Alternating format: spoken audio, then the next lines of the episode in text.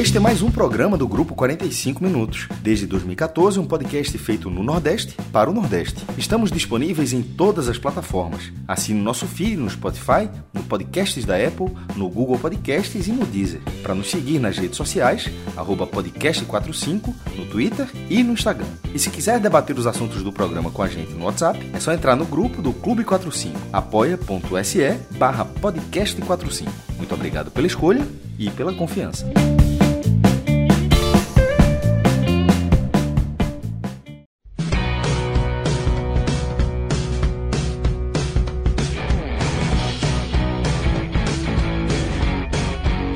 Olá, galera! Começando mais um 45 minutos. Eu sou Celso Shigami e estou ao vivo nos nossos canais no Facebook, no YouTube e também na Twitch. Aqui no começo do nosso programa tenho a grata companhia dos meus caríssimos Pedro Pereira, direto de Salvador, e Cláudio Santana, direto do país do Candeias. É isso aí, velho. Estamos aqui reunidos para abrir a nossa pauta, pauta desta super quarta-feira. Muito futebol pelo Brasil, pelo mundo, né? Reza a lenda que ainda teve um tal de é, como é mesmo o nome daquele negócio? Bayern e PSG, teve um negócio desse, mas o que vai estar tá na nossa pauta de fato é a vitória do Bahia, a, o triunfo tricolor, melhor dizendo, me desculpem, o triunfo do Bahia 1 a 0, né, apertado sobre a equipe do Camboriú pela Copa do Brasil. Depois a gente vai abrir a nossa análise sobre a Copa do Nordeste, onde a gente vai trazer quatro partidas, né, sob a nossa ótica. Vamos falar da vitória do Ferroviário por 2 a 1 sobre o Santa Cruz, é, do empate 1 a 1 entre Sampaio Correia e Campinense, a dramática vitória do Esporte sobre o Sergipe, 2 a 1 o Esporte com um a menos, né, abriu o placar, depois perdeu Sabino, depois o Sergipe buscou o empate e Thierry desempatou ali no finzinho para garantir aí essa sequência invicta ao Leão da Ilha do Retiro. E por fim, vamos falar também é, da surpreendente vitória do Vitória sobre o Ceará no Barradão, tá? É, esses são os jogos que vão estar na pauta do nosso programa de hoje. Antes de eu dar um abraço aqui em Pedro Pereira e Cláudia Santana, eu quero dar um abraço em você que está ao vivo aqui com a gente, deixando sua mensagem, deixando seu super chat. Fique à vontade, tá? Para contribuir com o super chat. É, você sabe que é sempre uma forma direta de, de colaborar com a nossa produção de conteúdo independente, tá? E eu deixo um abraço também naquela galera iluminada né, que forma a nossa comunidade de apoiadores, galera que engaja com uma das nossas campanhas de financiamento lá no Apoia-se, apoia.se barra podcast 45, barra NE45, barra Hmenon e barra blog de Cássio Zirpoli. Basta você acessar lá o Apoia-se e encontrar uma dessas campanhas, é uma forma de você entrar nessa comunidade que tá animada, velho, animadíssima, nossa comunidade hoje. O grupo tá daquele jeito. E agora você sabe que grupo do WhatsApp é basicamente ilimitado. Basta você é, escolher uma das, das campanhas e rapidinho Rodrigo te bota aí nesse time, nessa família, tá bom? Um abraço a todos vocês. Vocês sabem a importância de vocês para o nosso trabalho. Um cheiro aí em todos. Beleza, galera. Então é isso. A gente vai abrir aqui o nosso programa e eu já vou saudar meus caríssimos Pedro Pereira e Cláudio Santana, com quem a gente vai começar trocando ideia aqui sobre a Copa do Brasil. Pedrito, você falou na nossa água suja ainda, eu usei na abertura do nosso programa, foi um triunfo dramático, a classificação do jeito que o Bahia gosta, né, companheiro? Parece que gosta, pelo Pois é. Parece que gosta, né, Celso? O Bahia, o Bahia talvez, o time, né? O torcedor termina a noite classificado mas com a sensação ruim. Porque o jogo hoje foi, foi, foi tenebroso, assim, né? O único ponto positivo da noite hoje é a classificação. Mas daqui a pouco eu falo, deixa a Cláudia dar o boa noite dele aí também. E aí a gente já, já toca o barco aí com esse Bahia. Tu é um craque, Pedrinho. Cláudia Santana, um cheiro pra tu, meu irmão. Sempre uma alegria trocar essa ideia com você. Que noite, hein, companheiro? Noite eletrizante. Cláudio Santana, que é editor do nosso portal, o NE45, onde a gente faz a nossa cobertura do, dos clubes Nordeste, tá? Com muito orgulho aí, a gente tá tocando em frente aí esse projeto o nosso compromisso de entregar é, essa cobertura com uma equipe muito massa. Então, meu querido Clauber, meu velho, noite bastante movimentada, noite bem animada, né, meu irmão? Um abraço, Celso, Pedro, todo mundo está acompanhando aqui. Animada até o final e para terminar, um, um, jogo que não estava no radar da gente, mas ainda teve um, um roubo daqueles clássicos em retrô e Tom Benz, né? Não sei se vocês chegaram a ver o pênalti que marcaram por, contra o retrô. Não, é... Pisa é, no, no outro. Bizarro, assim, um dos pênaltis mais absurdos que eu já vi. Pênalti, e... pênalti do jogador do, do Tom Benz no outro, né? É, exatamente. E assim, e não dá nem para confundir, né? Porque se o árbitro tivesse olhando os meus jogadores, um é branco, outro era azul, amarelo, enfim, muito diferente, não dava para confundir.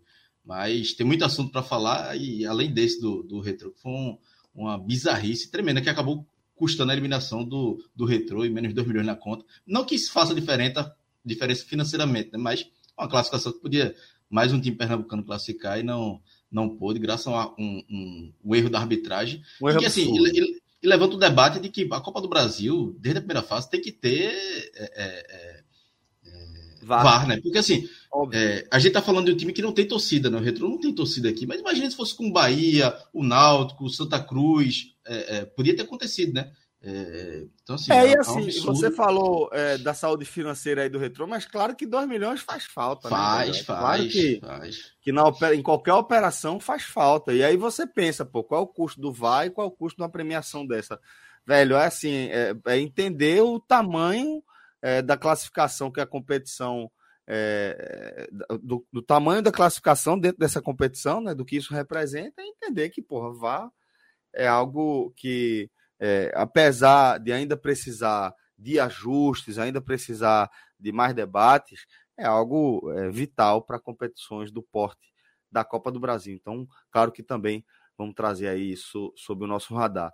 Mas deixa eu tocar a bola aqui de volta para Pedrito, direto de Salvador, que ficou com o coração daquele jeito, né, companheiro? Como é que foi a história dessa, desse triunfo apertado do Bahia, 1 a 0 sobre a equipe do Camboriú? Garantiu vaga aí na terceira, na terceira fase da Copa do Brasil e, como o Cláudio falou, né, acesso a uma cota importante, né?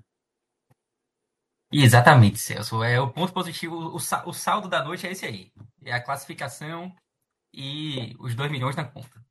Porque tirando isso, não tem absolutamente nada para se acrescentar. O jogo de hoje assim, foi, foi, tipo é aquele jogo clássico assim, que você olha e que você você sabe que se o adversário fosse um pouquinho mais qualificado, ele certamente teria saído com o triunfo, porque o Bahia não jogou absolutamente nada no jogo de hoje. O Bahia flertou com a eliminação na Copa do Brasil em diversos momentos. E assim, assim acho que para começar, até antes de entrar de fato no que rolou dentro de campo, a gente precisa trazer o contexto, né? Tipo, quem é, quem é o Camboriú?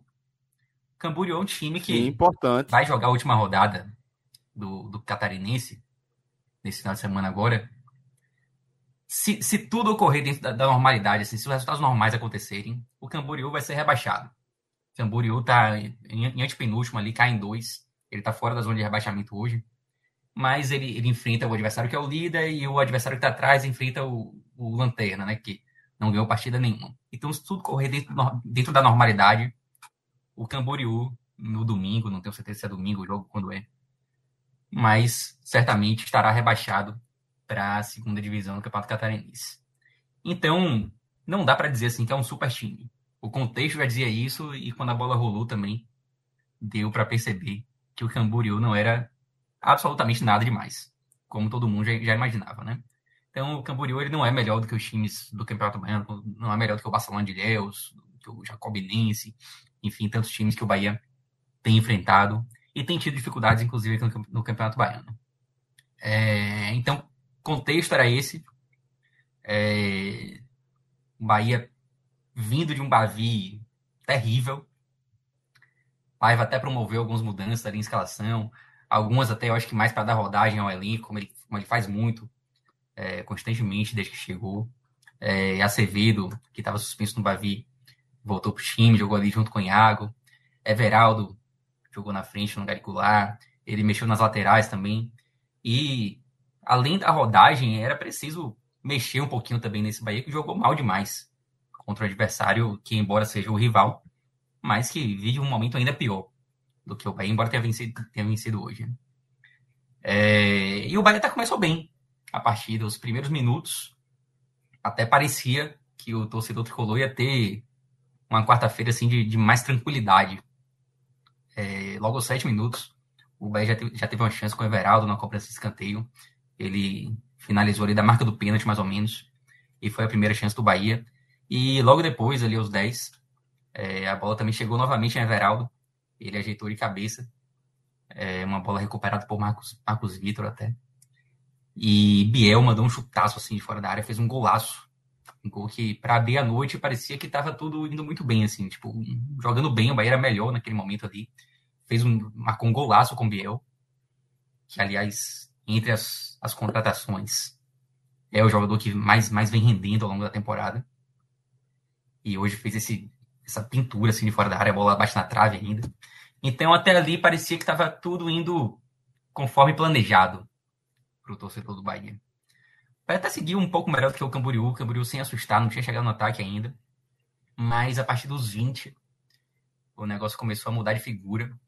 Porque o que acontece? O Bahia, o Bahia é um time que dá muito espaço, né? É, é incrível a desorganização defensiva do Bahia, os espaços que o Bahia dá. E o Camboriú come, começou a se aproveitar disso a partir dos 20 minutos, começou a criar chances de perigo. É, teve diversas chances de empatar aos 21. Marcos Felipe teve que fazer um milagre, um, um chute a queima-roupa. Foi a primeira chance do, do Camboriú. Depois, aos 28, teve um, teve um, lance também com o Calisson. Calisson, inclusive, chegou a marcar o gol. É, vocês falaram do, do VAR aí. E esse lance era um lance típico de VAR, embora a impressão que tenha dado ali pela, pela transmissão é que, de fato, o jogador do, do Camboriú tivesse um pouquinho adiantado, mas era pouca coisa, assim, tipo, era questão de milímetro. Lance certamente seria analisado pelo VAR. E, por sorte do Bahia, Zá, do Camboriú, é, o auxiliar acabou marcando impedimento nessa bola. E o Bahia não levou o gol por conta desses milímetros, assim, né? que certamente colocava o jogador do Camboriú à frente. Antes disso, já tinha tido uma bola na trave também, Emerson no chute cruzado. Não foi um chute assim tão perigoso, embora tenha batido na trave porque estava meio sem ângulo. É, a bola saiu pela linha de fundo. Mas o Camboriú ia ali, ali acumulando chances, né? É, a partir dos 20 minutos. Conquistando terreno, né? Exatamente. Era aquele momento assim que você olhava para o jogo e você fala, pô, se o Camboriú fizer um gol agora, tá dentro chato. do script do jogo. É, chato, chato demais, seria, seria dificílimo, ia complicar bastante. E correspondendo que já não fazia. ao que o jogo estava mostrando, né? Perfeito, exatamente. Ia complicar um, um, jogo que o Bahia já não fazia mais uma, uma boa partida como tinha feito nos, nos, minutos iniciais, e seria chato por diversos motivos, ainda mais que o Bahia jogava fora de casa. É, o Bahia só voltou a atacar já no final do primeiro tempo. Teve uma chance com, com o Everaldo de cabeça, o bola até bateu na trave também. E foi só. Primeiro tempo do Bahia o primeiro tempo não é tão ruim quanto o segundo, tá? O primeiro tempo, o Bahia tem, tem minutos em que ele é superior ao adversário. Uhum. Mas se você fazer um, se você fizer um balanço ali do, do primeiro tempo, eu acho que o Camboriú ele foi superior ao Bahia durante, durante mais tempo. Embora tenha sido o Bahia aqui que conseguiu marcar o gol, né? É, e aí no segundo tempo, já no intervalo, o Paiva tirou o Iago colocou Rezende, o que em tese deixaria o Bahia menos exposto, né? Mas o segundo tempo acabou se desenhando muito pior do que o primeiro, porque o Bahia não conseguiu fazer absolutamente nada. O Bahia foi de uma desorganização absurda, assim, no, no segundo tempo. E o Camboriú percebeu isso, obviamente, e se aproveitou, né? O Camboriú precisava empatar o jogo para levar a disputa para os pênaltis.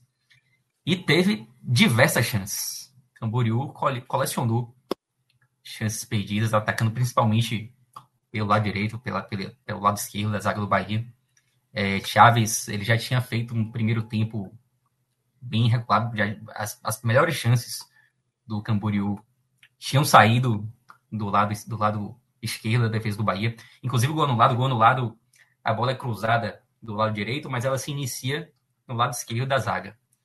É, então, basicamente, as, as, as, três grandes chances assim que o, que o Camboriú teve no primeiro tempo já tinham surgido pelo lado ali de Chaves. Claro que não, não é só culpa dele, né? é, tem toda uma estrutura defensiva ali falha, que acaba prejudicando o, o lado como um todo. É, mas no segundo tempo ele acabou deixando um corredor ali e tiveram dois ataques assim seguidos do Camboriú logo nos, nos minutos iniciais que por pouco a bola não entra. Um deles, inclusive, a bola chegou a bater na trave. É, então, o Camboriú soube se aproveitar bastante ali da, da, fragilidade defensiva do Bahia como um todo e também, especialmente, ali pelo lado esquerdo da, da defesa do Bahia. É, aos 14 minutos, é, o Camboriú chegou a marcar um outro gol impedido. Esse era um pouquinho mais claro do que o outro. Lógico que se houvesse VAR também seria analisado e tal, mas esse ficou mais claro pela imagem. Não, não restava dúvida que tinha sido impedido, mas de qualquer forma era o Bahia ali exposto a tomar o segundo gol, né? E sendo salvo pela arbitragem. Não estou dizendo que o Bahia foi beneficiado, não é isso. Os, os dois gols me pareceram bem anulados. Mas, de toda forma, o Bahia correu o risco, né? De, de levar esses gols. E aí, houve um momento aos 20 minutos em que parecia que o jogo poderia mudar a favor do Bahia. Que foi quando o Camboriú teve o jogador expulso. Dudu Figueiredo, ele fez uma falta dura em Resende. Ele já tinha cartão amarelo, ele tinha levado o cartão amarelo também de forma bem, bem injusta no primeiro tempo, no, no lance em Chaves, e acabou levando o segundo amarelo aos 20 minutos. Ou seja, o Bahia teve ali mais do que a metade do segundo tempo jogando contra um time que estava com um a menos e que estava saindo para o ataque. O Bahia tinha espaço, se quisesse ser mais incisivo, mas isso não aconteceu. Mesmo é impressionante assim, porque mesmo com um jogador a mais diante do Camboriú, um adversário porra, infinitamente inferior ao Bahia em diversos aspectos, o Bahia não conseguiu ser, ser melhor do que o adversário dentro de campo.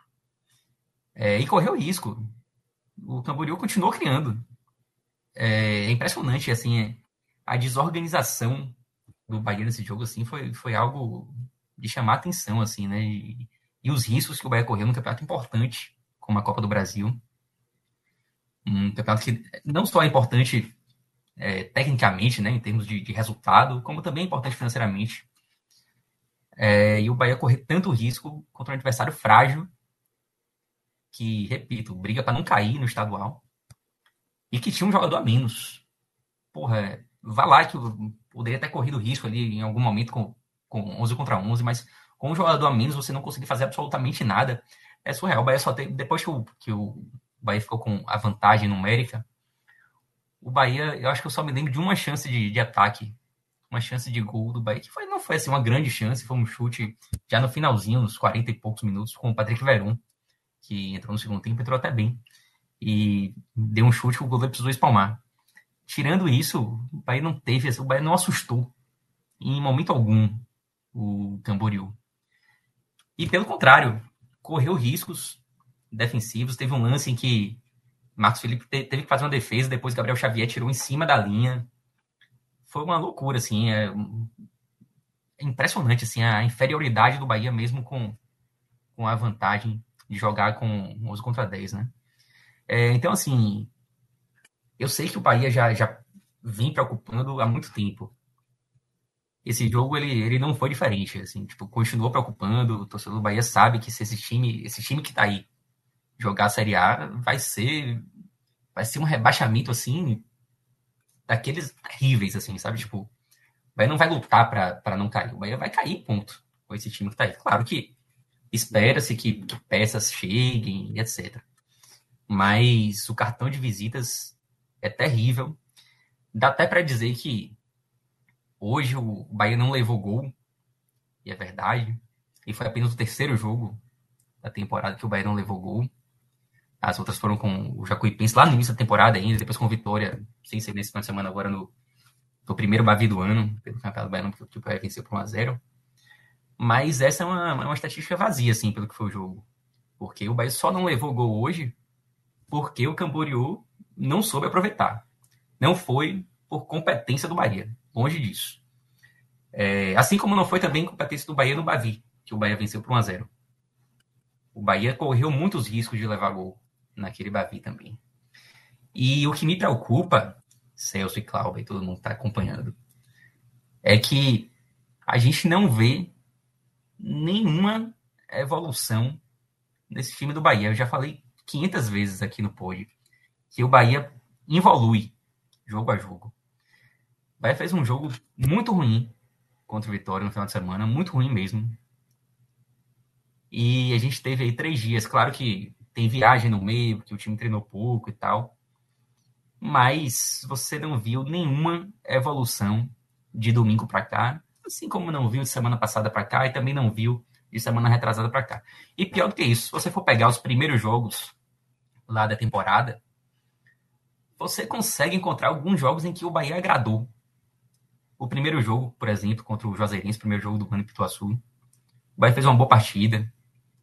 Contra a Taxa Lagoinhas, a Fonte Nova, o Bahia até tomou um gol, tipo, cedo, mas criou muita chance e conseguiu vencer por 2 a 1 é, Quando o Sampaio correu, o Bahia criou absurdamente, criou demais, perdeu o jogo lá no Maranhão, porque ganhar do Sampaio correu, o Bahia nunca ganha mesmo, mas, é, enfim, fez um bom jogo.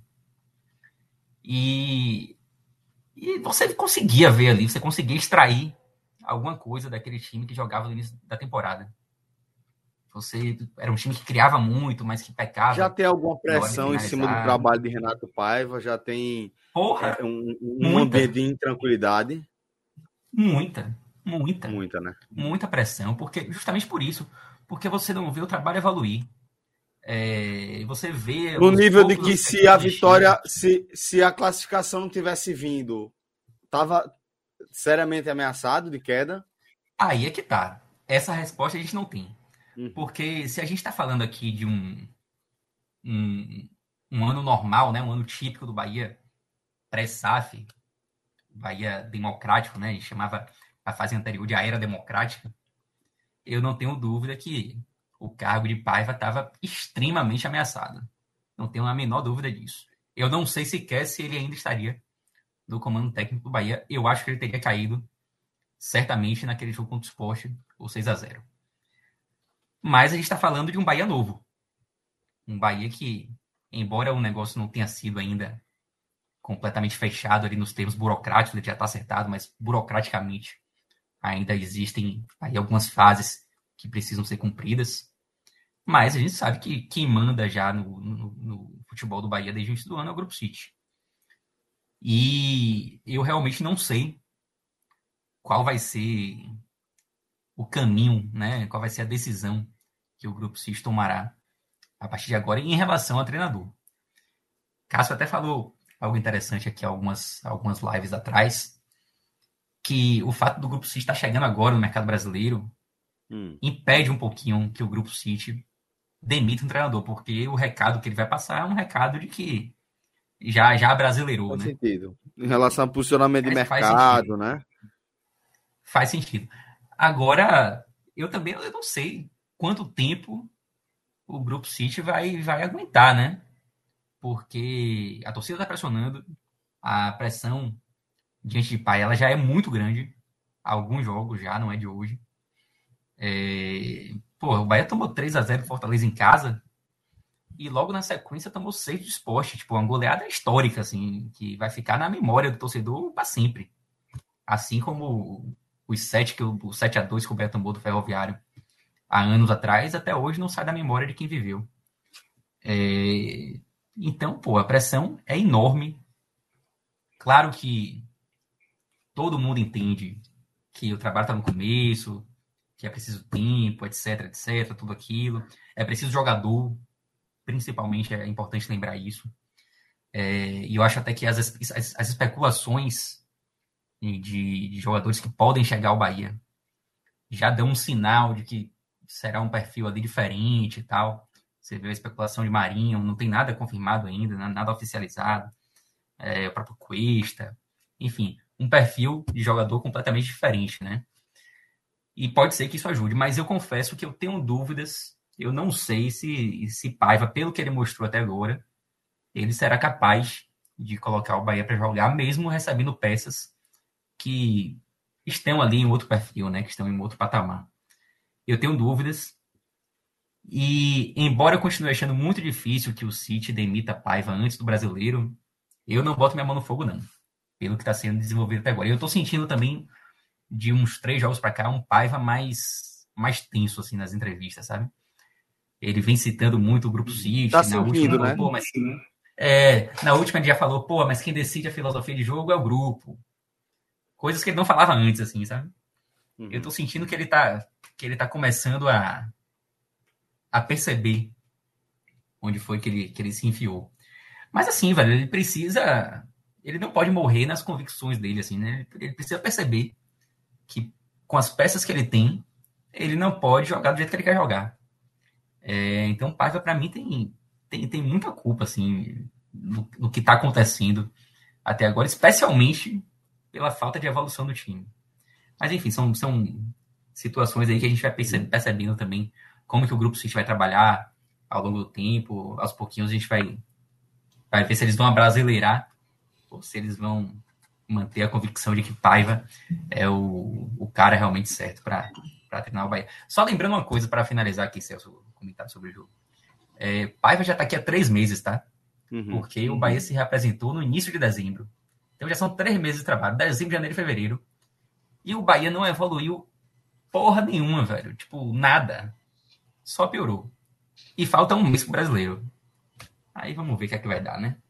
Ô, Celso, pega no, comentário de, de Pedro aí sobre, sobre Renato Paiva, né? Que é, é justamente isso. Eu acho que é, não, o torcedor do Bahia olha, não tem um horizonte de, de evolução, de melhora. Um jogo, por exemplo, como o de hoje, que era um jogo que podia time ganhar confiança, podia melhorar, não acontece nada disso. Classifica, obviamente fica de, de a classificação é, de, de, marcante. É, o início do jogo até iludiu um pouco, podia ter sido, acho que como o Pedro bem falou, um gol no início, um bonito gol. As coisas pareciam que iam fluir melhor, mas aos poucos o Bahia vai dando espaço, vai deixando o Camboriú, que não é um grande time, é, é chegar, ter, ter gols anulados, criar chances, fazer o goleiro do Bahia trabalhar. Então, assim, não tem esse horizonte. Ele tenta algumas mudanças no time de escalação, mas não há uma mudança de postura, não há uma mudança de. uma tentativa né, de variação tática, enfim, alguma coisa que pudesse mudar um pouco o, o, o que o Bahia é, apresenta em campo. Né? Então fica muito essa falta de perspectiva do torcedor do Bahia para o que pode vir pela frente. É, é, óbvio que vão vir contratações, precisa de contratações, mas é, não sei se só isso vai resolver. Eu não vejo hoje em Renato Paiva algum um, um horizonte muito promissor, não. Só se ele der um cavalo de pau ali na, na, na, na postura dele, né? no, no, que, no que ele pensa ali do futebol. Porque, por enquanto, é, é muito mais preocupante, e não é exagero que o Pedro falou de olhar para o Campeonato Brasileiro e pensar em rebaixamento. É, um, é uma. É hoje talvez seja bem mais viável do que, do que é, é lutar por uma coisa mais assim. Óbvio que tem tempo ainda, dá para mudar muita coisa, mas aí vai precisar de uma mudança é, é, é ou de postura do treinador do próprio treinador. E aí uma SAF, o Grupo City, será que vão, vão ter é, vão ter essa, essa visão que o torcedor muitas vezes passa não tem, mas que muitas vezes tem razão. É, não sei. E até a fala dele, né, do, do na, no, na, última semana, né, no, no, final de semana depois do, do Bavi, falando que é, é tá, tá seguindo, seguindo as normas do, do, do Grupo City e tudo mais.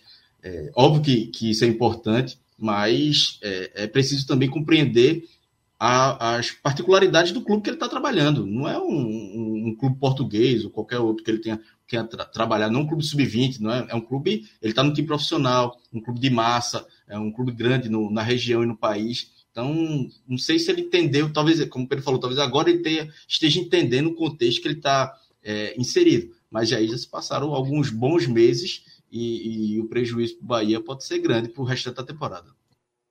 Exato, não seria muito ruim, né, para esse começo da, desse, dessa nova, desse novo momento do Bahia, começar com, com a temporada num, num fracasso é, máximo, né, que seria é, a eventual queda, né, e como que a gente, pelo que a gente está acompanhando até aqui, a tendência é essa, se a gente, e por tendência é entender, é, se as coisas se mantiverem como estão, a tendência é realmente muito mais de, de queda do que qualquer outra coisa, né? Porque é, é um, um, uma Série A né, que aparentemente, o que a gente está vendo, vem com um nível de exigência técnica bem considerável, né, Pedro? Exatamente, Celso. E isso me preocupa ainda mais. É, eu vou até fazer uma, uma crítica, assim, esse início de trabalho do Grupo City. Eu, eu já falei até algumas vezes aqui e continuo achando que o sucesso ou insucesso desse, dessa nova fase do Bahia, ele não, não vai estar diretamente relacionado ao resultado esportivo de 2023. É muito pouco tempo, a gente está falando de um projeto de 90 anos. Então, o primeiro tempo, acho que ele. O, o, o primeiro ano, assim, assim, eu acho que ele vai refletir pouco o trabalho como um todo. É, mas eu acho assim, eu acho que eu acho lindo essa, essa história assim que todos os times do, do grupo City eles precisam jogar ali de uma forma semelhante, porque só assim você vai conseguir perceber que um lateral esquerdo que está jogando lá na Austrália que pode ser útil é, aqui no Brasil, enfim, isso é lindo. Mas eu acho que é, é muito é muita ousadia assim você querer mudar completamente a forma de um time jogar de uma hora para outra e principalmente sem ainda ter dado peças que possibilitem essa mudança, sabe? Eu acho que a, a tentativa de mudança tem sido muito abrupta em relação à forma de jogar. É, pelas Boa. peças que foram dadas até agora, o Bahia deveria estar se precavendo um pouco mais defensivamente, especialmente pensando na Série A e nesse grau de dificuldade da Série A que o Bahia vai enfrentar, especialmente nesse ano. A gente está falando de uma, talvez a Série A mais difícil da história. Certamente. É, pelo menos na, na era dos pontos corridos, assim.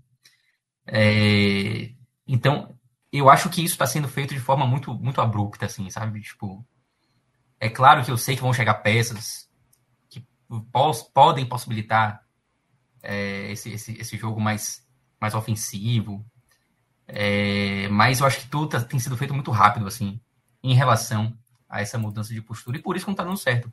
Você não pode querer que o Bahia vire de uma hora para outra um time que, que joga de forma ofensiva e sem se preocupar com a parte defensiva. Os espaços que o Bahia deixa em termos defensivos são, são é. gritantes, assim. É. E a gente está falando de jogos contra times muito inferiores.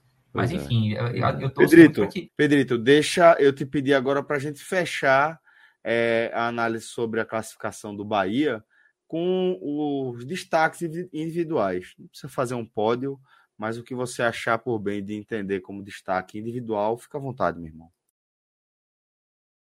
Bom, é, é difícil assim falar até de, de melhores. Acho que dá para salvar, dá para salvar Biel. Acho que em termos ofensivos foi quem mais se esforçou sem dúvida nenhuma, fez, um, fez uma pintura, assim, um, tipo, um golaço mesmo. E, porra, além de Biel, talvez falar de Marcos Felipe, que conseguiu evitar um, um gol de empate ali no primeiro tempo ainda. Eu acho que colocar o, algum outro jogador além desses dois seria, seria exagero. Acho que Patrick Verón entrou bem nos minutos finais ali, mas foram poucos minutos. Acevedo também dá para salvar. Mas eu fico entre Biel e Marcos Felipe, assim, para os melhores. E aí eu vou desempatar pelo gol e pela temporada também. Eu vou de Biel como o melhor. E em termos de piores em campo, pô, acho que não tem a menor dúvida hoje, para mim, pelo menos. Eu acho que a partida de Chaves hoje foi, foi horrorosa em diversos aspectos. É um jogador até que eu tomo muito cuidado assim para falar dele, porque ele tem potencial, um cara muito jovem ainda, chegou no Brasil agora, vem sentindo muita dificuldade, assim, principalmente de adaptação.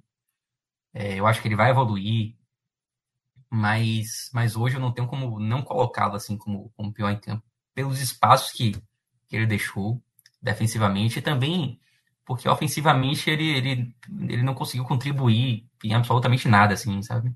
Então foi a partida muito ruim de Chaves hoje. Para mim foi o pior, mas tem outros também. Cicinho foi mal, o Caldi apareceu pouco pro jogo.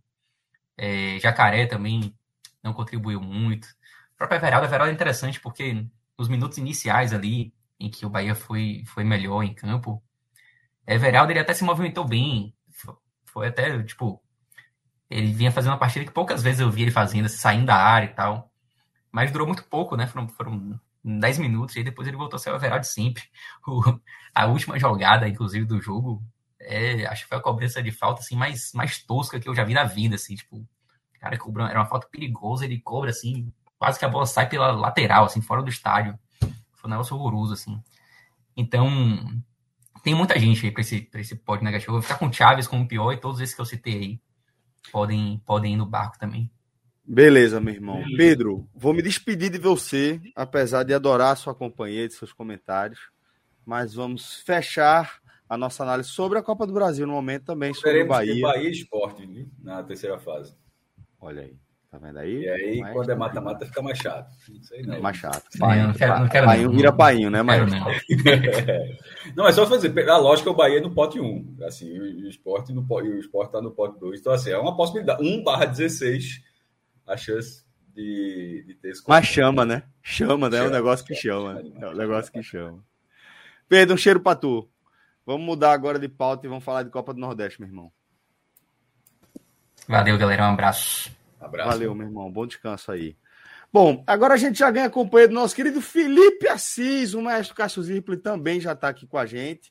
Rodrigo Carvalho já pode tirar também a, a chamada do Bahia lá no nosso portal INE45, porque agora a competição é outra. Agora a gente vai falar de Copa do Nordeste. Mas antes, pô, Tô vendo aqui uma resenha, velho. A galera tá aqui pegando no pé de Cláudio Santana. Meu amigo, você arrebanhou, arrebanhou fãs pra cá? Foi mesmo? Foi. Não, não, é assim, é só para deixar claro e primeiramente pedir desculpa, né? Que foi uma coisa que não aconteceu aqui, vocês não tem nada a ver, mas foi acontecendo na live do Timbucast depois do jogo, né? A gente falando sobre hum. comentários homofóbicos. Acabei generalizando, dizendo que grande parte do seu esporte era, enfim. Obviamente foi um erro, me arrependi. Pedi desculpas até no Clube 45. Algumas pessoas vieram falar comigo e entenderam ao vivo é, é, é, um diferente, pessoa de cabeça quente acaba errando, então não tem problema nenhum em reconhecer o erro. Tá Reconheci. É, exatamente. E assim, obviamente que generalizei, e, e, mas também a gente sabe que a homofobia está muito existente no futebol. Né? Teve um até que veio comentar aqui, me criticar por isso, e veio falar, chamou o Naughty Barbie. Ou seja, acabou A incoerência foi dele, no caso. Né? Mas, assim, é. pedir desculpa, obviamente, para todos do esporte. Eu acho que nas redes sociais já tem uma galera que já combate muito isso no esporte, no Santa Cruz, e que seja assim, né? Eu acho que é importante a gente combater. Veja, tem tanta resenha para se tirar de futebol, de é, é, Série C, no caso do Náutico, enfim, não precisa Paininho, ter... que a gente é, fala, essa resenha. precisa ter apelido homofóbico, machista, é, como o próprio é, aconteceu com o Cabral com o Náutico, Júlio falou do esporte também, enfim, não é uma coisa que eu passo pano, pelo contrário, eu combato, mas fica aí o pedido de desculpa e segue o jogo. Vamos embora. A gente aprende com isso, né? Com os erros. Sem dúvida. Claro, bem assim, é, até é, fica aí o, o, meus parabéns por, é, pela grandeza, né? De reconhecer aí, entender e deixar de forma clara como você mesmo identificou a, a, a, sistemática mecânica né, do, do que você falou e de como isso reflete. Mas acho que você sublinhou algo importante, né, que é o seguinte: é, é, independentemente de, de Cláudio ter exagerado ou não, de ter generalizado ou não, o fato é que a homofobia é algo extremamente presente no futebol e cabe a cada um de nós que curte o futebol, né? seja profissionalmente, seja por lazer, seja por identificação é, né? de, de, de espírito e de vida. Cabe a gente que gosta dessa parada deixar tudo que é ruim como homofobia, racismo, qualquer tipo de preconceito, o mais longe possível, tá? Então vamos, vamos pegar também esse, esse episódio e fazer aqui de forma geral um, um exame de consciência. Porque, porra, se for só para dizer, não, porque o cara é do time da outra cor, e aí, já que ele falou, agora eu vou malhar o Judas aqui, também não, não, não vai levar para lugar nenhum, entendeu? Acho que fica aí essa, essa oportunidade de uma reflexão geral. Não cabe mesmo essa parada de homofobia ou qualquer tipo de preconceito no futebol. É o, o esporte mais popular do Brasil, para alguns, o único esporte que existe no planeta, como o maestro Cássio Zirpolo e boa parte da galera que compõe aqui o nosso time também. É, e por isso, vamos, vamos é, todo mundo colaborar ativamente né, para deixar o futebol um lugar muito melhor. Tá? Mas é isso. Vamos embora, vamos em frente, vamos em frente. Se, é, passado é, a limpa aí essa situação, não tem para que a gente ficar, ficar remoendo. Só reforça aí minha admiração por você, tá, Cláudio? Vamos seguir em frente agora. E agora a gente vai falar de Copa do Nordeste. A gente teve uma noite bastante movimentada pela sétima rodada. Agora, mestre, eu queria só que você sublinhasse aqui algo importante, né? Que a sétima rodada ainda não está fechada, não é isso? É, ainda falta uma partida que vai ser só na semana que vem, terça da semana que vem, Fluminense e Bahia. É, e para ficar precisa mesmo, só no dia 18, quando tiver Esporte Santo da quarta rodada. E eu digo isso porque é, são oito rodadas, né, Celso? E só a uhum. primeira rodada teve todos os jogos. Desde a segunda rodada, é, a tabela ela não é uniforme.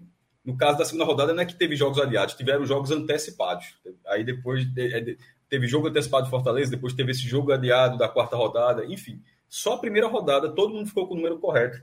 Então, é, a gente, vai, obviamente, vai fazer uma análise hoje da situação da classificação, quando tiver o jogo do Bahia, mas de forma precisa mesmo, ela só vai acontecer daqui a 10 dias. Até porque, no caso do Bahia, veja só, é, o Bahia não está eliminado. O Bahia é o lanterna da chave dele, com 5 pontos, mas o quarto lugar tem 10 pontos e o Bahia tem dois jogos, ou seja, o Bahia pode chegar a 11 pontos. E como não tem confronto direto dentro dos grupos, significa que se todo mundo do grupo dele perder ele fizesse 11 pontos, ele vai ficar na frente. Então, é, o, o, cenário que hoje poderia eliminar o Bahia não eliminou, mas ao mesmo tempo, na última rodada, é, esse jogo adiado do Esporte Santa, se o Santa vencer o Esporte na ilha, já, já pode atrapalhar completamente uma possível reação do Bahia. Enfim, é, é uma Copa do Nordeste que dessa vez não foi realizada de forma certinha. Podemos dizer, de oito rodadas, só a primeira ter todos os jogos, assim, é, não dá, né? Pois é, pois é, mas muito bem. Muito objetivo aí, mas obrigado. É, agora eu vou trazer é, um dos jogos que a gente vai analisar é, que rolaram aí na noite dessa quarta-feira, tá? É, deixa só eu mandar um abraço aqui apertado pro meu querido Atos, Atos Lira, né? Atos Rildo. Quem, quem viu sabe. É, Acho está dizendo que ontem eu perdi para Monfio. Oi? Foi até Celso, quem, não foi bem, quem não foi bem foi Rodrigo. Hoje ele tá dizendo, pô, o Agamenon é muito grande, quatro horas com as lives. É, meu amigo, vai vendo que tá pensando que é brincadeira. Hoje ele tava. É cacete, é cacete, é cacete. Mas, Mas eu um fazer para dizer o seguinte, Atos. De vez em Atos, como foi. Era um game show, né? É, até desculpa, só. Mas só dizer assim, o Agamenon. Não, é, pode falar, é isso mesmo a percepção que eu tenho do Agamenon, de ele não, da hora não passar, é quando ele é, não é monotemático.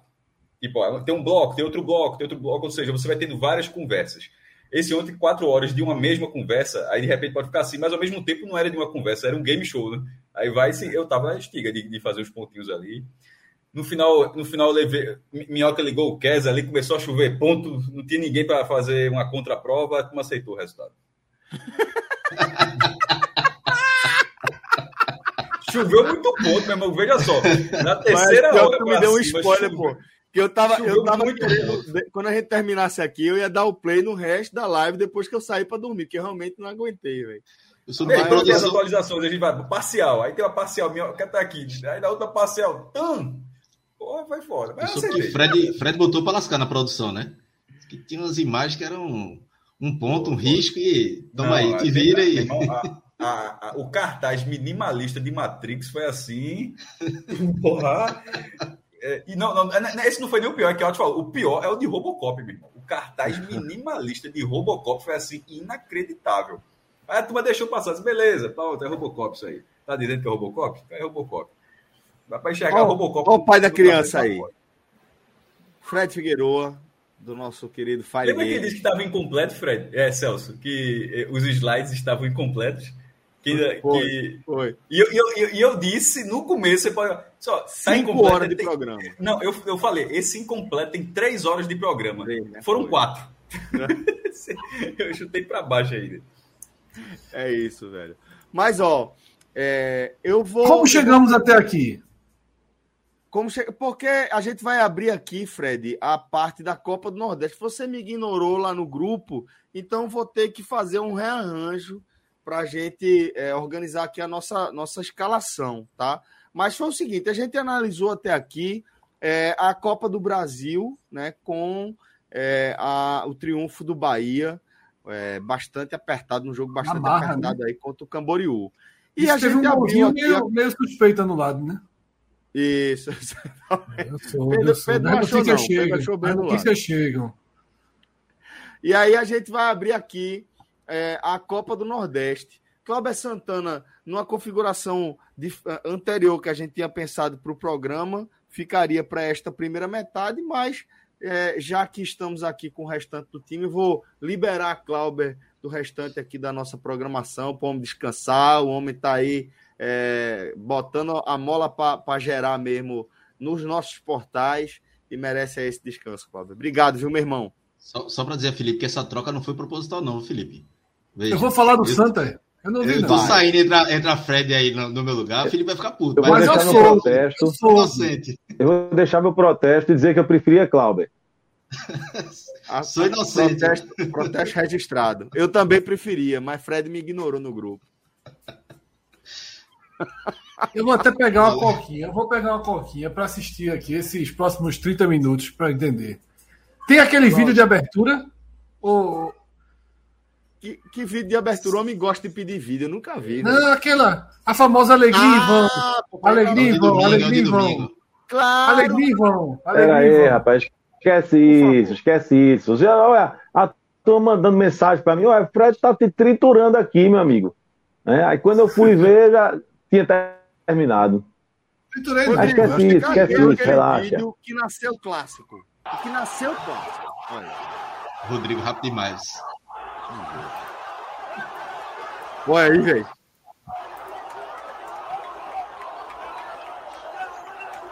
Futebol é muito cruel. Mudou a história, não foi, Fred? Divisão de águas, né?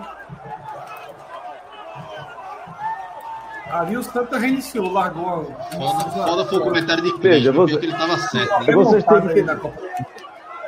É, o clima tá certo. Mas veja, vocês têm que entender o seguinte: tem que comemorar desse jeito mesmo, porque é o jogo claro, seguinte, a merda claro, cobre. Claro. Então, então, quando faz essa gracinha aí, tem que comemorar. Não, mas falando sério, Felipe, não, falando sério, eu achei o vídeo, falando sério, sem frescura nenhuma, achei o vídeo do caralho.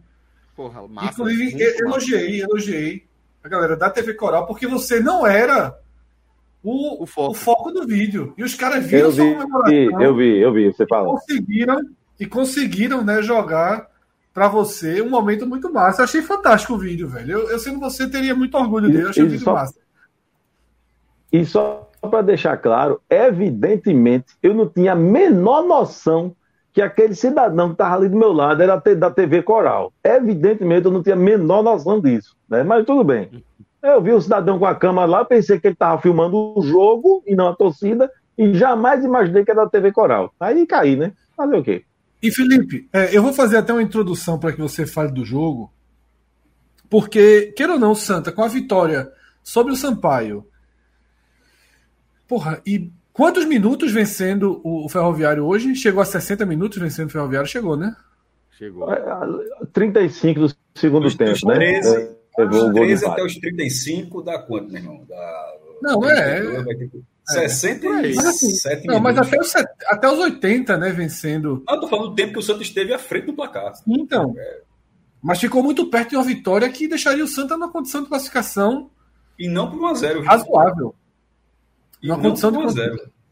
É, e numa, numa, condição de classificação razoável. É, mas aí, Felipe, você analisa aí o que é que. O que é que trouxe, né? E eu tô falando sério, eu tô dizendo que eu sou sendo sacártico, eu não tô, não. Juro que eu não tô. Tô fazendo a introdução para Felipe analisar de verdade mesmo. Porque o Santa, ele ele passou de um de um com a vitória sobre o Sampaio, né, encaixou um momento positivo. Esse momento positivo empurrou o time, o time abre lá, fortaleza o placar.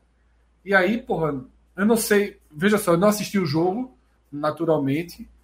Mas eu não sei o que, o que esses 10 últimos minutos, eles foram. Pelo que eu vi algumas eu tive que desligar o celular porque eu estava com, com muito bateria muito baixa, mas a pressão já vinha, já vinha beirando insuportável, né, Felipe? Fred, bom, boa noite para todo mundo. É, veja, você está certo. É, exatamente o que você falou agora, eu tinha falado justamente é, na vitória contra o, o, o, o, Sampaio, que eu enxergava esse jogo contra o Ferroviário talvez como um divisor de águas assim, para o Santa Cruz na Copa do Nordeste, porque até por causa dos outros adversários, né, dos jogos que viriam é, depois do jogo contra o Ferroviário, é, eu imaginava assim uma, uma que uma, uma, uma vitória, uma eventual vitória contra o Ferroviário aproximava e muito o Santa Cruz da classificação. né? Porque o cenário é o mesmo é, é, é, é, depois do, do, do, jogo contra o Sampaio, mas agora o Santa Cruz tem um jogo a menos, e eu vou repetir: uh, o Ceará tem 13 pontos, é o líder do grupo, com 7 jogos. O ABC tem 11 pontos, é o vice-líder, também com 7 jogos. O Sergipe, 10 pontos, também com 7 jogos. Aí vem o Náutico com 10 pontos, também 7 jogos. O Santa Cruz, derrotado hoje, ele continua com 8 pontos. Né? Porém, é, ao contrário de, dos quatro que estão aqui em cima, acima do Santa Cruz, cada um tem um jogo, o Santa Cruz tem dois. Né? Então, o Santa Cruz, por exemplo, é, vamos esquecer o peso da camisa. Se o Santa Cruz ganha o jogo contra o esporte, o Santa Cruz já passa aqui Náutico e Sergipe. E, aliás, com a vitória contra os ferroviários, o Santa Cruz estava indo para a terceira colocação do grupo. E, e, e, e, tendo um jogo a menos que todos os outros, os quatro ali, né? Os cinco primeiros, né? É, é, então, enfim, era, era uma situação realmente que o Santa Cruz começava, de fato, a vislumbrar uma classificação.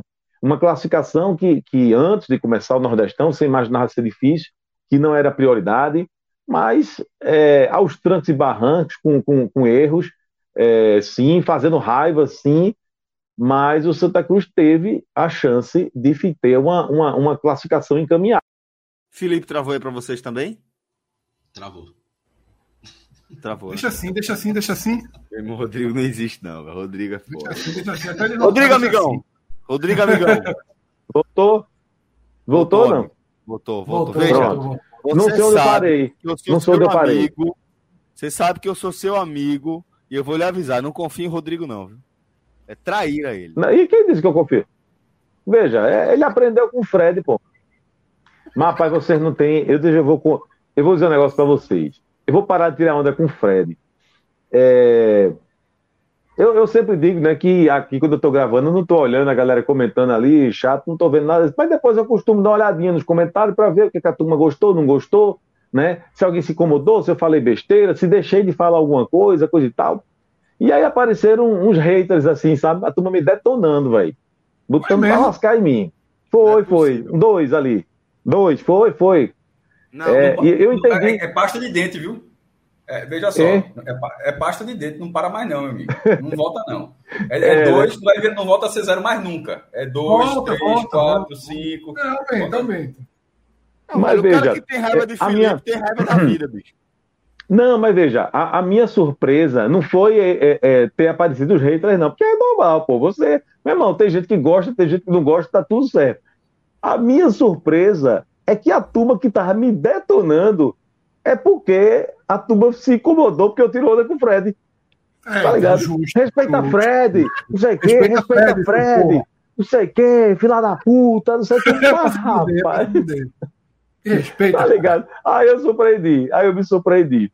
Fala Mas, agora. É, Quando eu entrei, eu li é, o cara dizendo assim: fala agora que o cara chegou, diz aí. é, exatamente, né? Então, enfim.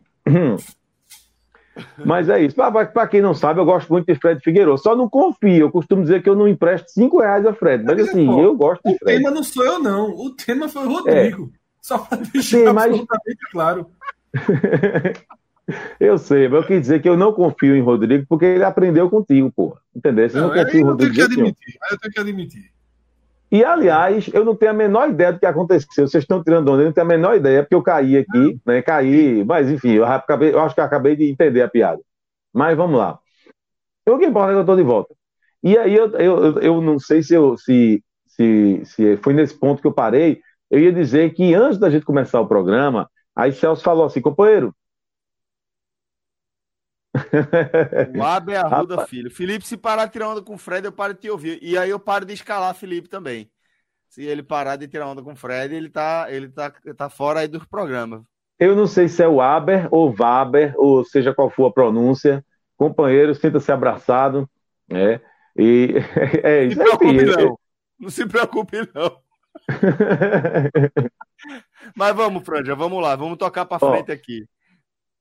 Não, enfim, eu estava dizendo que Celso, antes da gente começar o programa, ele disse, companheiro, tem como resumir rapidamente assim o que foi o jogo? Enfim, uma frasezinha. Eu disse assim, Celso, o Santa Cruz perdeu para ele mesmo.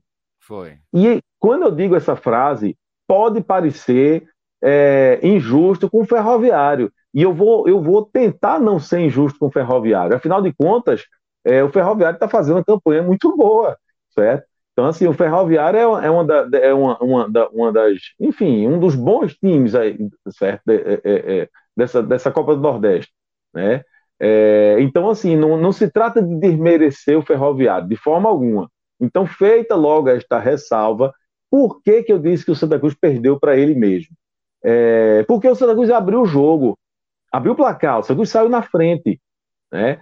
E, e, e, aconteceu uma coisa que era muito raro de acontecer com Santa Cruz na, na temporada inteira, porque o Santa Cruz costumava ser um time que começava a partida muito mal, sonolento, sabe? E aí depois né, pegava assim, né, muitas vezes depois de levar um gol, e aí ia para cima e melhorava alguma coisa e conseguia buscar o um empate, enfim. O Santa Cruz era um time que ficava um pouco melhor ao longo do, do, jogo do que começando a partida. Dessa vez, não. Dessa vez o Santa Cruz foi para cima, o Santa Cruz começou melhor. Né? O Santa Cruz foi para cima, sabe? E, e, como se, assim, decidido a conseguir o resultado. E viu que era possível. E fez 1 a 0 Fez 1 a 0 com 13 minutos de jogo. Né? É, evidentemente, depois de fazer 1 a 0 o Ferroviário vai para cima, o Santa Cruz recuou um pouco, mas recuou de uma maneira inteligente. Né? O Santa Cruz baixou as linhas e, e trouxe o Ferroviário, mas estava sabendo explorar contra-ataque. O Santa Cruz armou alguns contra-ataques assim. Então era uma partida que não parecia ser uma partida ruim para o Santa Cruz, parecia ser aquele jogo favorável. Olha, você fez 1 a 0, você começou melhor, você fez 1 a 0, né? E você começou a armar contra-ataque. É, é, é, é parecia que assim que o Santa Cruz, o, o segundo gol estava maduro, né? Aí veio o segundo tempo, né? E com o segundo tempo o Santa Cruz caiu de rendimento, mas caiu bastante. Certo? Aí foi o contrário. Lembra que eu comecei dizendo que o Santa Cruz começava ruim e, começar, e, e, e, e ficava um pouquinho menos ruim ao longo da partida, agora foi diferente. Né? No segundo tempo, o Santa Cruz caiu muito de produção. Né? É, acho que assim duas substituições que foram feitas no segundo tempo e que aí desmontaram o time do Santa Cruz, porque o Santa Cruz foi por ser meio de campo. Foi a saída de G2, tá certo? e a substituição de é, é, quando saiu Daniel Pereira para a entrada de João Eric. Eu acho que essas duas substituições elas desmontaram o Santa Cruz. Ou seja, acabou o meio de campo do Santa Cruz. Né? E aí o time caiu muito de rendimento. Quando caiu de rendimento, o Ferroviário passou a dominar o jogo. Certo? Porém, já na metade ali do, do, do, do segundo tempo, o Santa Cruz voltou a criar algumas chances. Né? E aí perdeu várias chances. Perdeu com o Anderson Ceará, perdeu com o Pipico, perdeu com o Maranhão, perdeu com o David. Né? Então, é o que acontece quando você, você tem a chance de matar o jogo. Porque se o Santa Cruz faz um 2 a 0 né, ali com 20, 25 do segundo tempo, o jogo praticamente estava encaminhado. Né? O cenário era esse. Mas aí você teve uma chance, teve duas, teve três, teve quatro e não aproveitou. Né? E aí veio o castigo.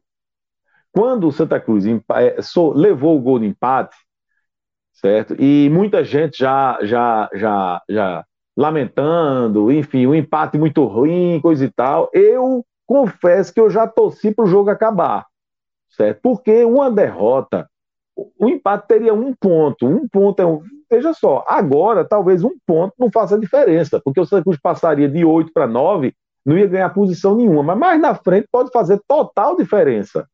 Esse pontinho que o Santa Cruz teria tido se tivesse segurado o empate. Né? Então eu torci muito para segurar o empate. Né? E outra coisa, também tem a coisa, é, enfim, é, é, aquele resultado que, que abala o time. Né? É, é, é, você levou uma virada, pô. você tinha chance de, de ganhar o jogo, era um jogo para ganhar. Talvez não fosse um jogo. É, antes de começar, ninguém estava achando que seria um jogo fácil. Ninguém abriu a boca para dizer, não, tem que ganhar do ferroviário, porque todo mundo sabia que era um jogo difícil. Mas eu não estou falando antes do jogo começar. Eu estou falando é, o, o desenho, é, é, a partida como ela se desenhou. E como a partida foi desenhada, aos 20, 25 do segundo tempo, era um jogo para o Santa Cruz ganhar. Mas aí levou o gol de empate. E aí foi um gol, rapaz, é, é, uma falha absurda do, do, do, de João Eric, né? Uma falha absurda. Uh, Anderson Ceará já tinha também falhado, cometido uma falha absurda, é, que não resultou no gol imediato, como essa de João Eric. Mas, assim, são essas, de novo, né, essas falhas que, que, que, que, que até não tinha acontecido no jogo contra o Sampaio, mas que foram muito comuns na temporada inteira. Erro de saída de bola, desatenção no meio de campo, sabe? Aquela bola que você perde que não deveria perder, que você não, não você tinha espaço para não perder, e aí você perde, você arma o contra-ataque, enfim, e é fatal, né? E foi, e aconteceu, né? E aí é, é, a, a, virada, né? Digamos assim, foi só para foi o castigo, né? Foi, foi pelo castigo. Aí é o futebol, meu velho, a lei do futebol.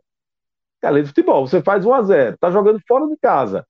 Teve chance de fazer o segundo. Poderia ter feito o terceiro.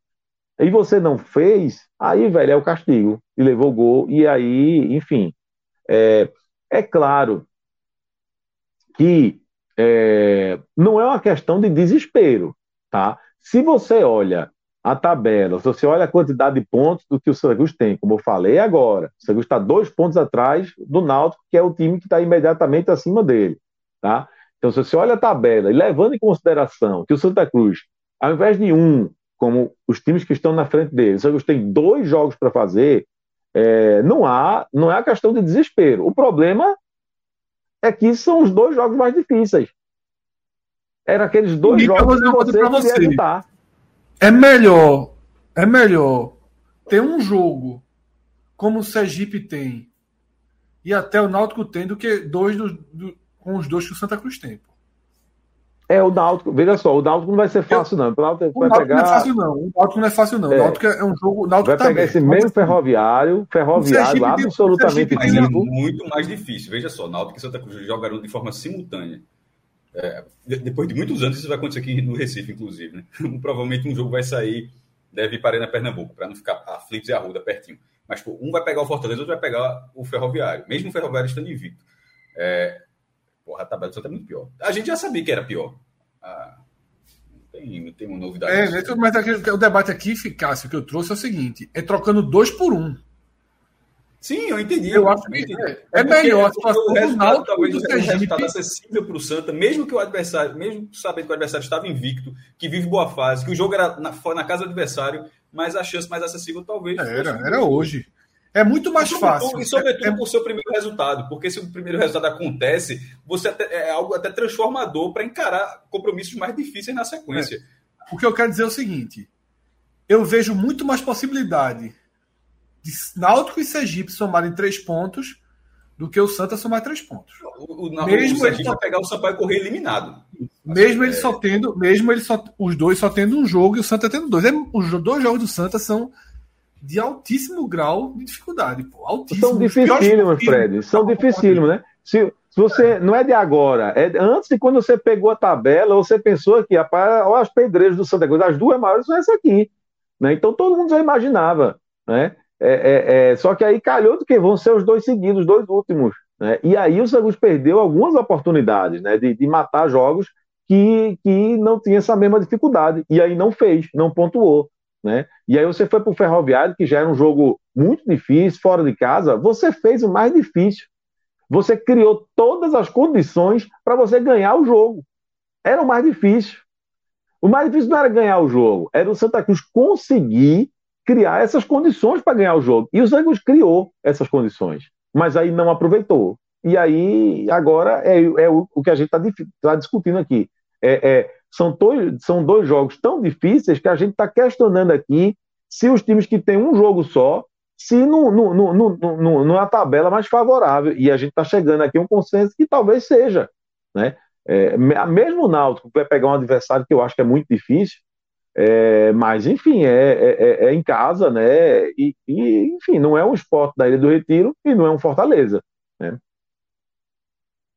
Como é que está o risco de Ranielli é, perder o cargo, Felipe? Como é que você analisa isso? Olha, eu, eu fui defensor de, de do professor Ranielli aqui né, um bom tempo, mas larguei, larguei, virei crítico, porque por não conseguir, não conseguir extrair algo mais desse time no Santa Cruz. É, e embora, na minha opinião, é, eu não vou dizer nem que ele errou, tá, minha gente? Eu não vou dizer nem que ele errou, mas assim, eu não teria voltado o time com três atacantes como ele fez hoje. É, é, um, é, é um fato que, que Anderson Ceará, que era meio, né, que era meio campista titular desse time do Santa Cruz, era um fato que ele estava precisando ir para o banco, tá certo? É um fato. O lugar dele é no banco. Ou era, talvez agora nem seja mais. É, mas enfim, antes dessa partida era, era o banco. É, mas eu teria é, é, insistido, assim, eu teria arrumado uma alternativa, alguém para jogar ao lado de G2. Não, eu não teria colocado o Anderson Ceará. Eu teria tentado com David. E talvez a minha aposta é, fosse errada, e, e, e, a gente viu isso porque David, David entrou e não acrescentou muita coisa. Né? É, mas, enfim, eu não teria vindo com, com, com, com é, com três atacantes, né, com Maranhão, quase que eu esqueci o nome dele. Não teria vindo com Maranhão, é, porque Maranhão fez uma partida regular contra o Sampaio Correia. Muita gente disse que foi uma boa partida, eu discordo, acho que foi uma partida regular, tá certo? Só que foi uma partida regular num dia em que o time venceu, em que ele quase fez um gol, é, enfim, é, contou a favor dele. Mas fora esse jogo, todos os jogos dele foram ruins né? alguns muito ruins. Então não teria dado essa chance para ele. Eu teria entrado uh, com o G2 eh, e o David do meio de campo. Talvez eu errasse, né? talvez não tivesse dado certo. E, e, e a aposta de Ranielli, ela fez um sentido no primeiro tempo, por quê? Porque é, é, foi fundamental. O Santa Cruz, como eu falei agora, agora é, um pouco antes, é, o Santa Cruz conseguiu armar muito, muitos contra-ataques e levar muito perigo ali no primeiro tempo. Né? E, e, aí, esse esquema do Santa Cruz, com os dois pontas ali abertos, ele favoreceu muito isso. Né? É, é um esquema que favorece é, é, é esses, esses contra-ataques. Então, naquele momento eu pensei, ó, o professor acertando, eu ia errar, mas aí vem a sequência do jogo e você vê que Barão, mais uma vez, é, não ajudou que perdeu o gol, que estava desatento, que não produz. Né? Então, enfim, eu, eu, eu apesar de, de não concordar com, com a maneira como o técnico começou o jogo, honestamente, eu acho que dessa vez não tinha o que fazer. Foi peça, foi, foi, foi, foram erros individuais, velho. Sabe? É, você, ele tinha que tirar é, G2 porque G2 cansa. E vai, vai entrar quem? Né? O substituto não corresponde. Ele teve que tirar é, Daniel Pereira, porque Daniel Pereira estava cansado. Né? Daniel Pereira não está 100%. E aí, o jogador que entrou no lugar de, de, Daniel Pereira, ele foi responsável assim, pelo gol do empate. A falha foi dele, que é o João Eric. Né? Então, assim, eu acho que foram. É, é, aí você, é, um Anderson Ceará da vida, que era titular do Santa Cruz, e que aí de, tão, de, tanto, de tantas vezes que jogou mal, vai para o banco, porra, aí ele volta, ele ganha uma chance, né? Entra no, no, no, na partida no decorrer do jogo, e ao invés de entrar ligado, ao invés de entrar, sabe, querendo engolir a bola, ele entra mais sonolento do que qualquer outro jogador que começou o jogo. Sabe que poderia estar cansado. Ele entrou mais cansado do que qualquer outro. Então, enfim, eu, eu, eu vejo que, que, faltam peças, né? É, e vi que algumas dessas peças realmente hoje tiveram assim atuações é, assim é, é, abaixo do inadmissível, né? A gente já, já vai falar sobre os destaques, mas assim, tem gente que eu não, não, não menor condição de vestir a camisa da Cruz, não. Eu, eu já dispensaria. Boa.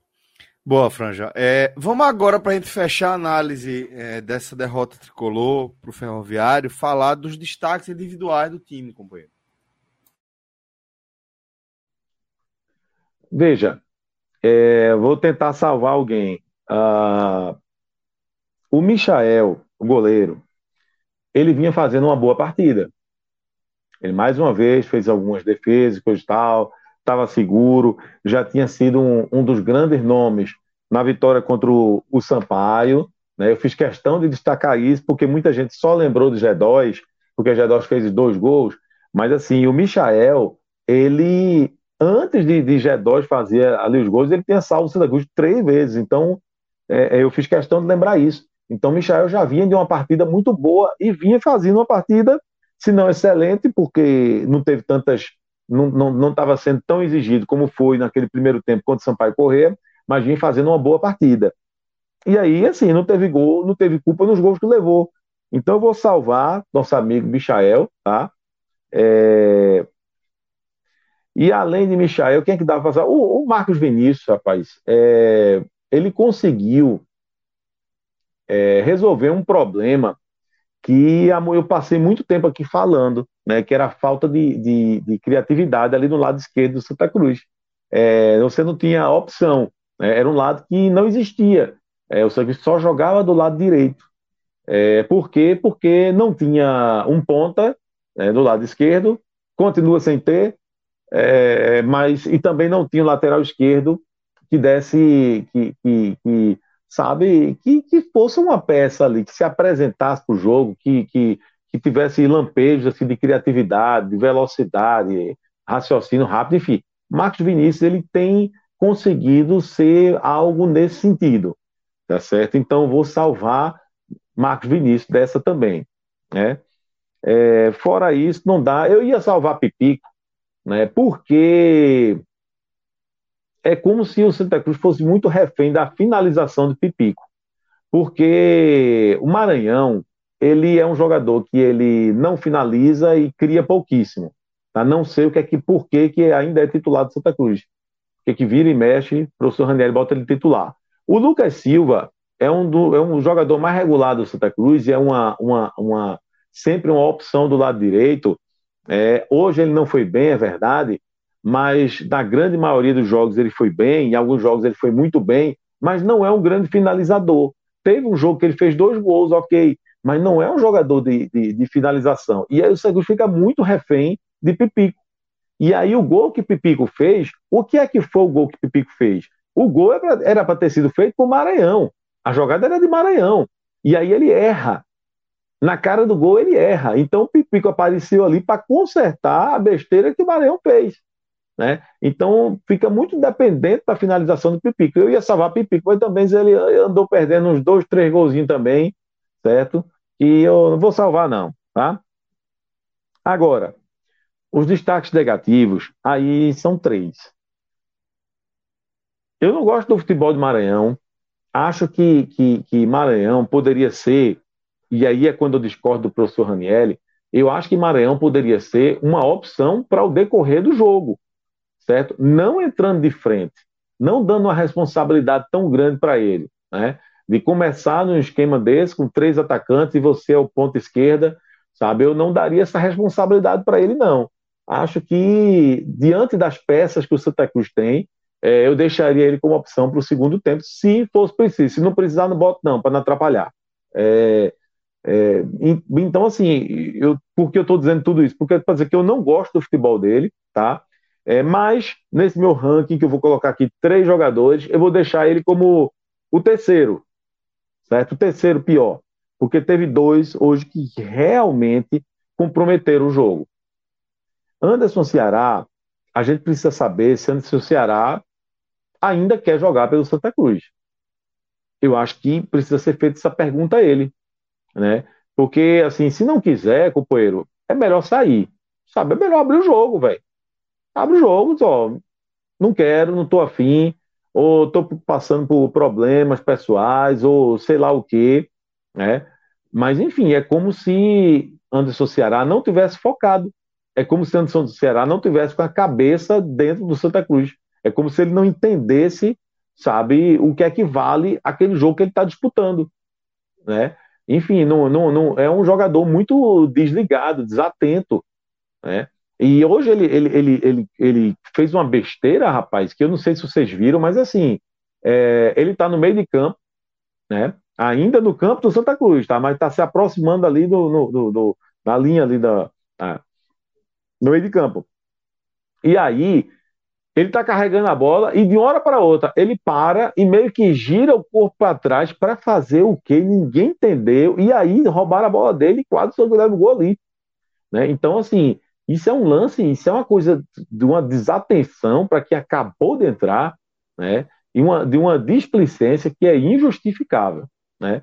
Então, ele, ao lado de João Eric, eles, os dois hoje foram os dois piores. João Eric, ele cometeu uma falha, né, também, essa falha absurda também, e que resultou no gol de empate. Resultou no gol de empate. Cobrança de escanteio, gol de empate. Né?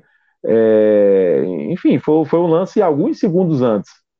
Mais uma vez, também uma partida horrorosa, também, assim como Anderson Ceará, desatento, é, é, é, sem velocidade, sem marcação frouxa, sabe?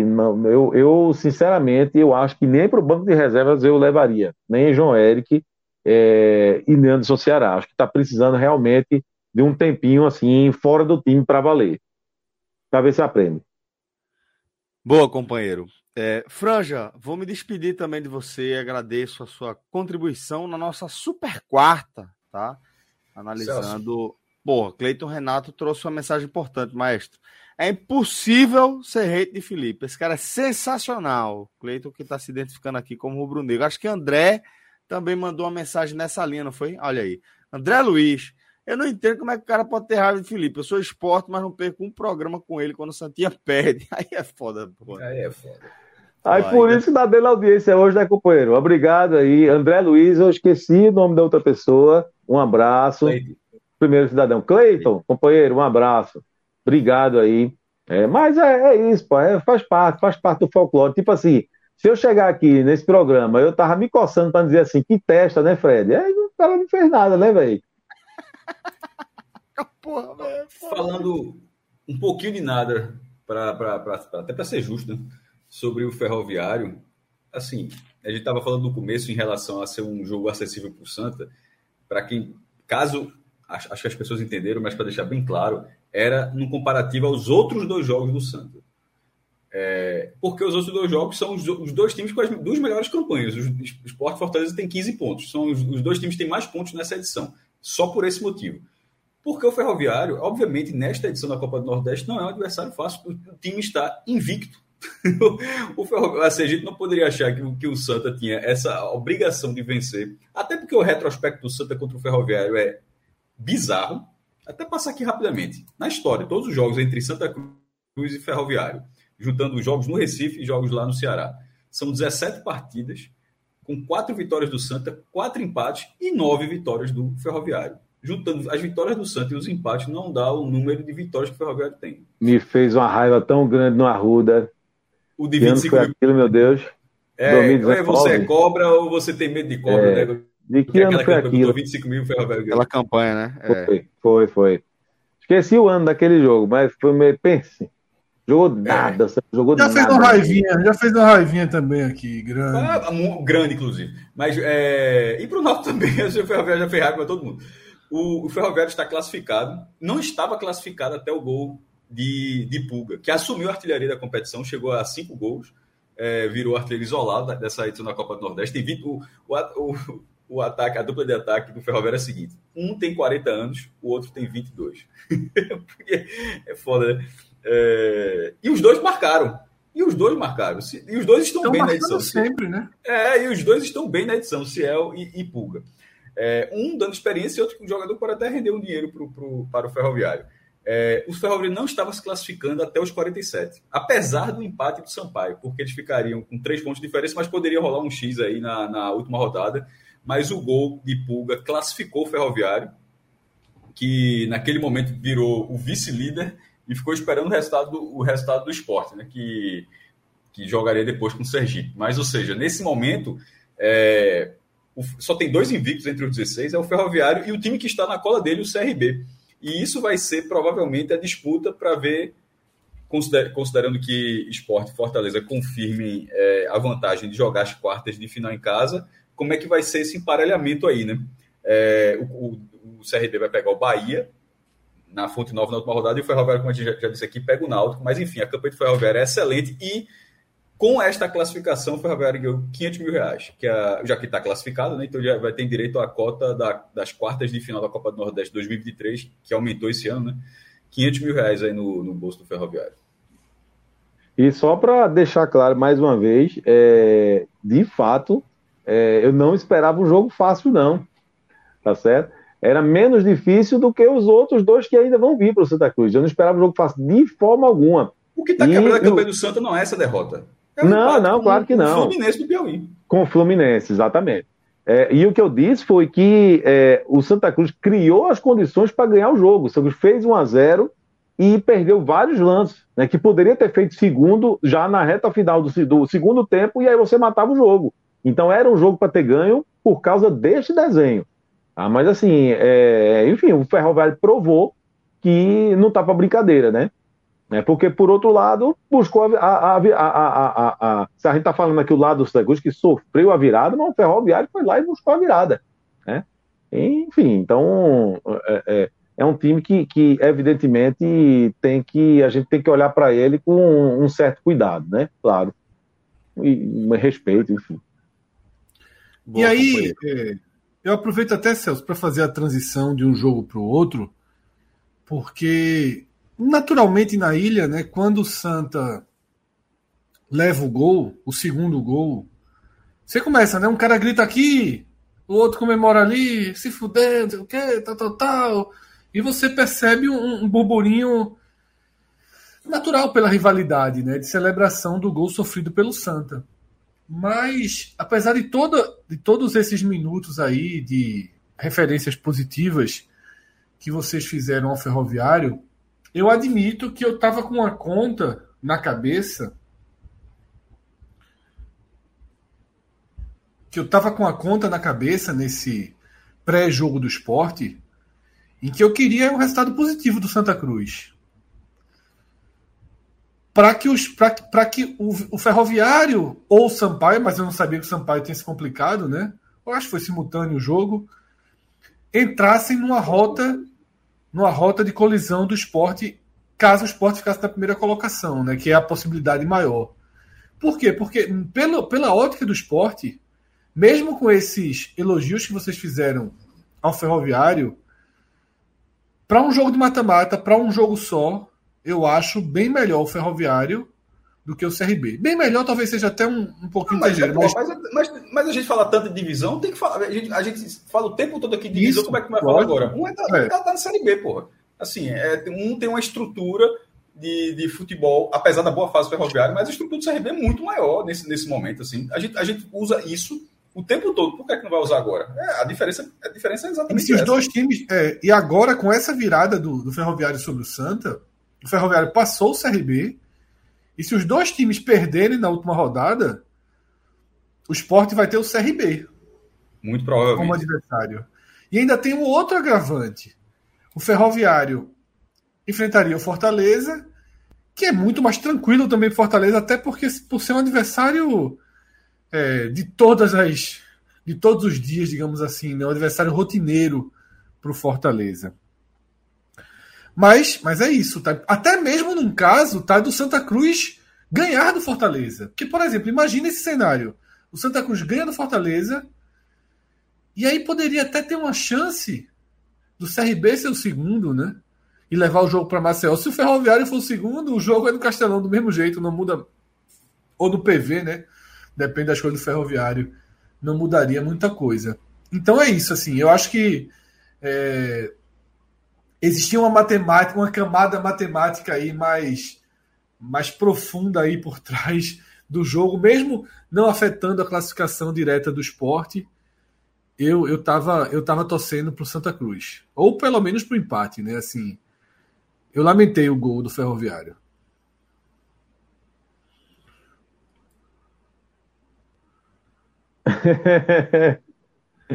André, um abraço, meu companheiro. Obrigado. É, é sua gré, né? Sua resenha. É. André Rocha é mandou uma mensagem aqui, né? É. Felipe, você é um vencedor, só de ter a coragem de torcer pro Santa. Tá vendo aí? E não largar, né? Porque torcer ele não escolheu. Torcer ele não escolheu. É isso que eu ia dizer. A coragem não é isso, não, pai. Agora é isso aí, né? Tem gente Agora, que, não que, largar que é foda. Assim, não largar, é, não largar é foda. Eu admiro. Eu é, admiro. É, é, verdade. Olha, veja só, tem gente que diz assim: eu, eu torço para tal time desde que eu tinha tantos anos. Desde, tem gente que lembra até o jogo. E eu sei lá. Qual foi o primeiro jogo que eu fiz na minha vida? Eu devia ser. ter alguns dias de vida, não sei. Então, como é que você vai saber? Mas é. quando, quando tu era adolescente, o Santa tava vivendo a era de ouro, né? Então acho que é justificado, né, velho? Acho que é natural. Esse cara é um brincalhão, me respeita, pai. Que... Olha meus cabelos aqui, para se tem cabelo branco, olha o teu, tu me respeita, tu é mais velho que eu. O outro aqui, ó, não vou nem fazer isso aqui para não humilhar, porque eu não gosto de humilhar Fred. Olha para aqui. Não vou fazer isso, né? Olha para aqui. Faz não, Fred. Faz não, amigo... faz não, Fred. Faz não, faz não, faz não, faz não. Veja só, Fred, chegou essa época, isso. Eu posso estar tá perdendo de pouco, mas o homem aí tá numa finasterida aí, que pelo amor de Deus, pô, tem que até botar um adesivozinho na janela ali que é patrocinado, pô. Isso aí já é patrocínio, pô. Olha, Filipão, Fred, eu vou dizer uma coisa a tu. É porque eu não tô. Eu vou dizer uma coisa a tu. Um dia desse eu cheguei na farmácia e aí pedi, olha, tem finasterida aí, não sei o quê. Aí, aí a, a mulher perguntou: você tem preferência de laboratório? Disse, não, qualquer um. O mais barato, tá tudo certo. Aí ela disse: olha, não, porque nós temos com uma, uma promoção aqui, não sei o quê, não sei o quê. Um é tanto, é, é, é, três é tanto. Eu olhei assim, disse: oxê, me diga a validade aí. Aí a validade tava lá para cima. Eu disse: me dê seis caixas. porque era, era para a promoção pegar, você tinha que pegar três caixas, entendeu? Era o preço, uma tinha um preço X. Aí quando você pegava três, baixava o preço. Aí eu peguei dois conjuntos desses, peguei seis caixas. Tá certo. Felipe, tem umas três ali ainda.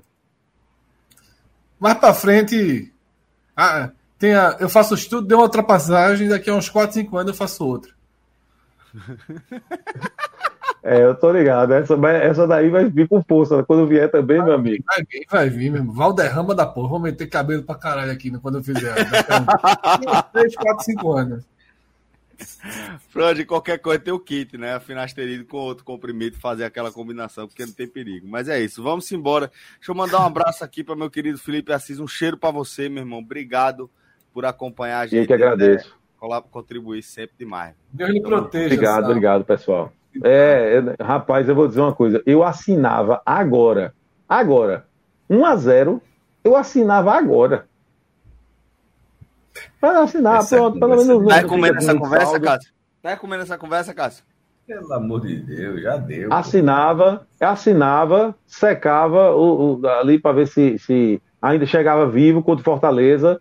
Aí ia, ia bater lá na rua e implorar para meu presidente botar ingresso barato, cinco contas, encher o é estádio e ver. Sábado agora é pernambucano. É pernambucano, é pernambucano. Não, mas de qualquer Sim, forma, o jogo pela Copa do Nordeste vai ser antes do, do Fortaleza mesmo. É, é. Não, a rodada Cheiro da Copa do Nordeste agora, a rodada final é dia 22. A maioria dos times param 15 dias aí, né? 13 dias, né? Esporte Santa que joga. Né? Bahia joga também, né? Beleza. Vamos embora. Eu entendi, eu, sim, eu, eu, falei besteira, falei besteira. Eu, falei, eu pensei no jogo do Nordestão, verdade. É. Viu? Enfim, é pernambucano. Mas veja, mas isso não é alívio, não. O fato de ser, não ser do Nordestão ser pernambucano não é alívio, não. Porque a pessoa que tá lascado no pernambucano, meu amigo. Tem que, tem, né? tem que buscar um pontinho, né? Tem que ganhar ponto, pô. Então, assim, é, é broca de todo jeito. Né? Um amigo Mas... meu que teve de gente que, que, que vem me dizer, ó, oh, vai me apanhar duas vezes. Eu digo, sim, qual é a novidade disso? Sim, Nostradamus. Tá, tá, que, grande novidade tá dizendo aí? Cássio, Cássio adora essas conversas, viu? Não, é, já, já ouvi isso muito na minha vida, pelo amor de Deus, cansa. Aquele 2011, 2013 era só isso. Ah, se eu quero um chororô do caralho quando chororou na, nos turnos, né? Meu esporte tá muito melhor, não sei o que, o Santa Cruz tá bom, não sei o que. E eu, eu, eu, sempre escutar esse negócio. Esse negócio. Dele, dele, né? Beleza, é. Cássio. Mas agora tu não quer dizer, não, que tá muito melhor. O esporte tá muito melhor. Tu tá, tu tá de brincadeira, tu vai, tu vai dar essa pipocada agora, velho. O esporte não tá só. muito melhor que o Santa Cruz, não. Caralho, Cássio, pelo amor de Deus, tá desigual, pô. Tá, tá muito desigual, muito. Veja só, 2013, 2013, o esporte tava na B com dinheiro da Série A. Então, a diferença era muito, muito maior do que agora. Não, mas eu não tô nem falando. Veja, mas, eu tô até eu esquecendo. Falando, ali, ali, a, diferença, a diferença econômica entre os esportes era maior. Não, mas eu não tô nem falando de diferença econômica, não. Eu tô esquecendo essa parte. Até que o segundo tá na série D, eu tô esquecendo isso. Eu tô falando de bola, velho. Eu tô falando de campo, de bola. Tá foda, bicho. Puta que pariu. Faz o seguinte, se tu acha que os times estão iguais, estão jogando a mesma coisa, manda Juba pra cá eu boto no Ceará pra lá. Ei, irmão, se Juba for aí, não vai nem ter tempo de jogar a Série D, porra. O contrato tá acabando. Não vai dar, nem, vai dar nem pra ajudar, porra. Vai, fica assim, o Sport sem Juba e o Santa sem Juba. Adianta nada. Vamos embora, galera. Mas pelo menos eu me livrava dentro do Ceará, nesse acordo aqui. se fosse devolver, eu digo assim, a porra, devolve nada. Não mandei fazer o acordo, vai ficar aí.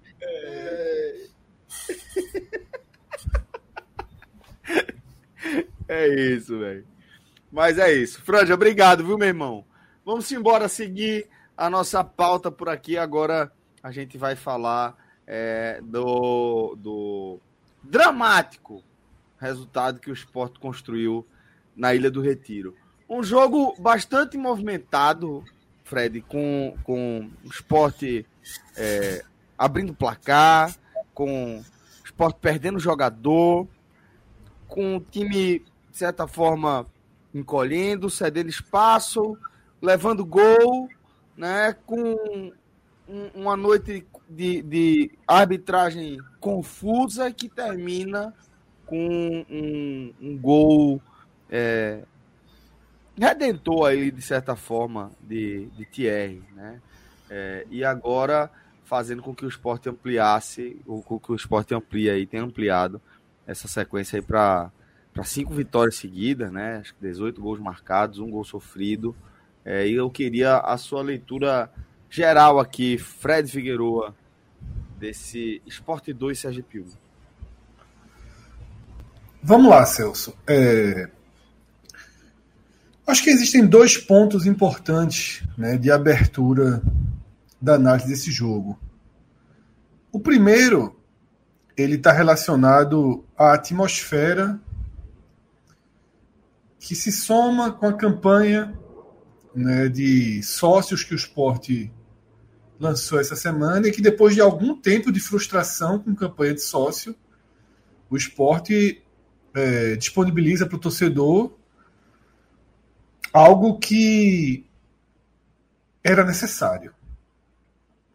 Não sei que tipo de reunião, que decisões foram foram colocadas na mesa para chegar nessa nesse plano de sócio de 55 reais, garantindo check-in para todos os jogos na temporada, mas ele era absolutamente necessário não apenas para trazer uma proteção financeira para o clube, para reaproximar a torcida, para aproximar o esporte de uma realidade que Bahia, Ceará e Fortaleza hoje tem anos-luz na frente. Não estou dizendo que o esporte vai, por conta dessa campanha, igualar a quantidade de sócios que Ceará, Fortaleza e Bahia têm, até porque eles desenvolveram essa cultura nos últimos anos, enquanto o esporte se desfez dessa cultura. Né? Há cinco anos atrás, o esporte era um clube disparado com maior sócios, maior número de sócios, e isso foi absolutamente é, transformado a partir de planos como esse, que o esporte, enfim, coloca. E esse plano conseguiu levar a Ilha do Retiro a ter um público bom. Eu me assustei um pouco quando eu soube, eu só soube disso já em casa, que foram anunciados, foi anunciado 8 mil pessoas no estádio, porque a sensação.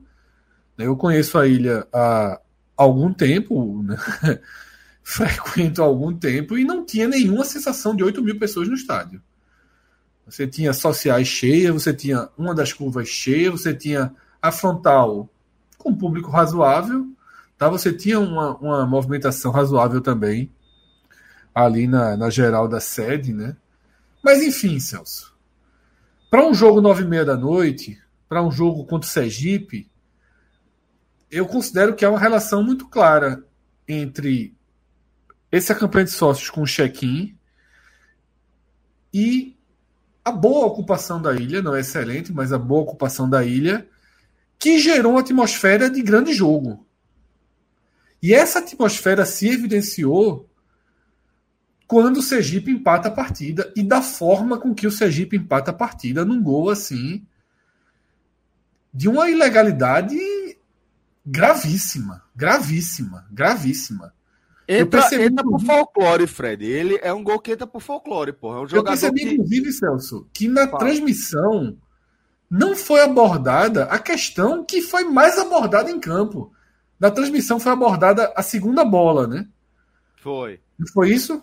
Foi, foi, foi, foi. Mas veja Mas é só. o local da cobrança, né? Toda reclamação dos jogadores do Banco do Esporte. Porque foi assim, não foi 2 metros, 3 metros, 5 metros.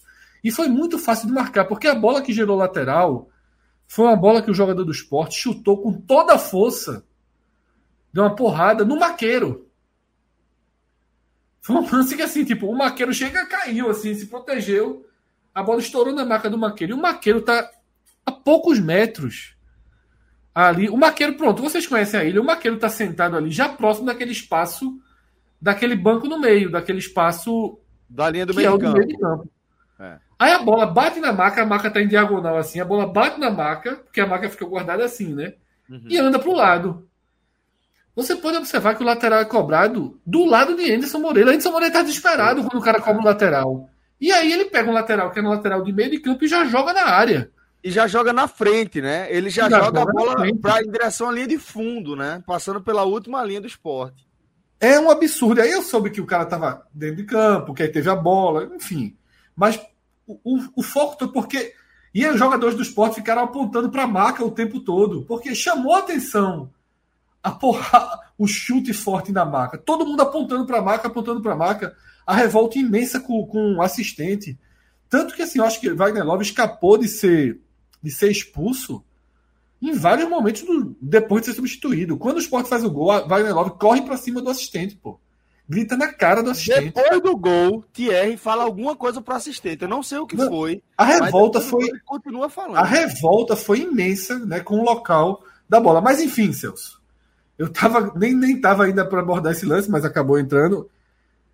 A forma com que o gol foi sentido despertou a ilha de um público que estava ali aplaudindo, gritando, a ilha pegou aquele aquele vamos, vamos esporte, né? aqueles gritos de maior intensidade. Mesmo com o jogo pró-Sergipe, né?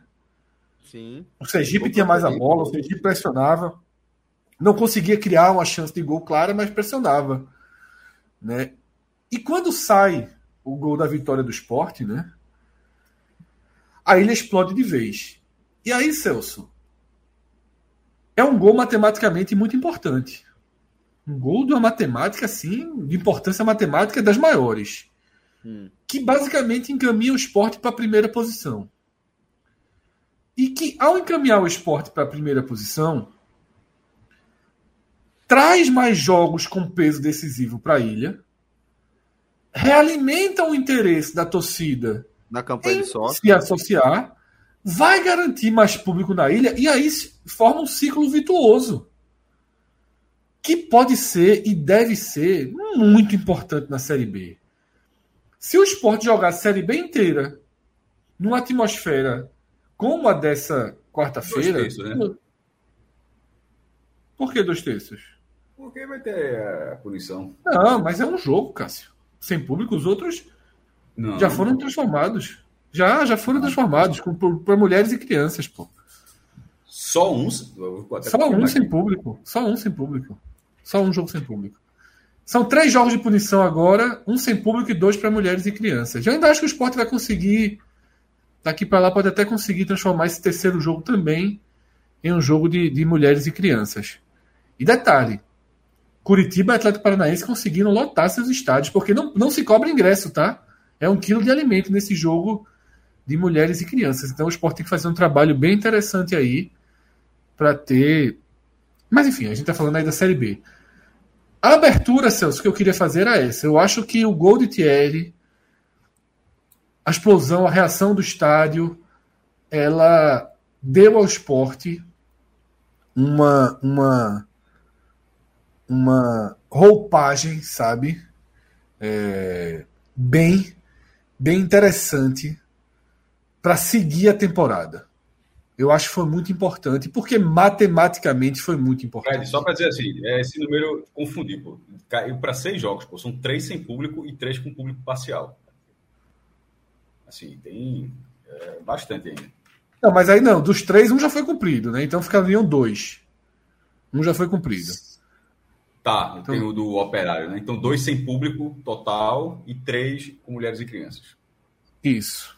É, mas o esporte ainda vai tentar mais, tá? Eu acho que tem uma chance até de, de tentar só, reverter. Eu, assim, tá, porra, é o pleno do pleno, né? O esporte já conseguiu a redução no pleno, pô. Como é que vai reduzir? Sim, mas você pode, você pode tentar uma, uma, uma... Que o jogo, todos os jogos sejam com mulheres e crianças, porque é, tem sido mais eficaz. Assim, o próprio STJD tem entendido como uma punição mais. É, mais qualitativa, melhor dizendo. Mas, enfim, para a gente não sair abrindo outro, outro ponto de debate. O,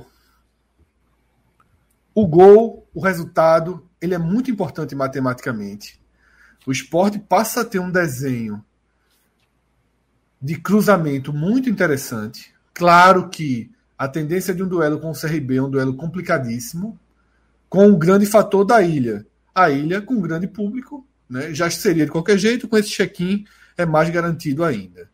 E outro ponto, que eu não vou me estender até para que Cássio traga a visão dele, mas o outro ponto fundamental de andar desse jogo é o esporte teve todo o roteiro da partida contra o esporte. Todo o roteiro. Né? Abriu o placar, ótimo, mas expulsão, pressão, gol sofrido, erros de arbitragem contra, né? possível pênalti não dado, irregularidades no gol do Sergipe né? Um, um, um grau de irritação muito elevado, mas a resposta foi positiva.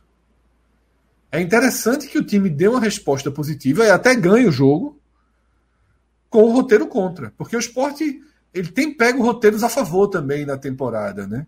Então eu acho que o esporte deu, deu um roteiro, deu uma resposta muito boa num dia de alta diversidade, numa noite de alta diversidade foi muito mais comum nessa temporada o esporte ter um homem a mais do que um homem a menos.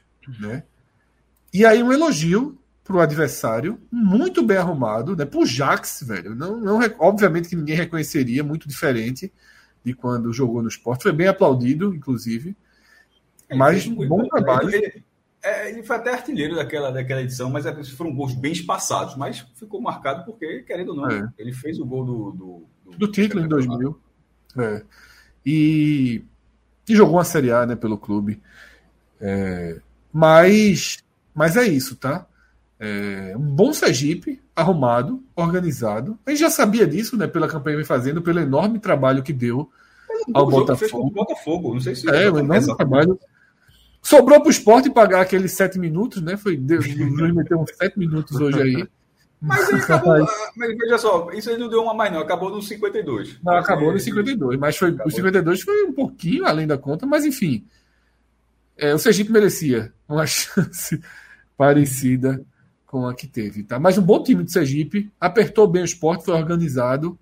Né? Mesmo assim, as chances mais claras de gol foram do esporte, mesmo quando teve um a menos, apesar de Sergipe ter naturalmente o maior controle da bola. É muito tempo para jogar com um homem a menos, né? O outro time consegue se organizar e consegue e consegue apertar. Mas interessante, ótima resposta do esporte, né, para um, uma noite de dificuldade e ótimas perspectivas criadas depois que a gente analisar o jogo, se gente for falar da tabela, eu amplio isso um pouquinho. Boa, então vamos lá, vamos seguir agora com a análise do, do maestro Cássio Zirpoli. Meu querido companheiro, venha também com a sua leitura dessa quinta vitória consecutiva do esporte nessa sequência. Celso, é, Fred já falou do erro ou da, da polêmica em relação a, ao gol do Sergipe. Eu vou focar em outros dois erros que para mim são capitais. Um deles até discutível, até um torcedor do esporte até falou que ele não achou, mas enfim, a gente vai debater isso aqui, porque o árbitro ele foi muito mal. É, deixa eu ver o nome, Diego, Diego Pombo Lopes, do quadro da Bahia.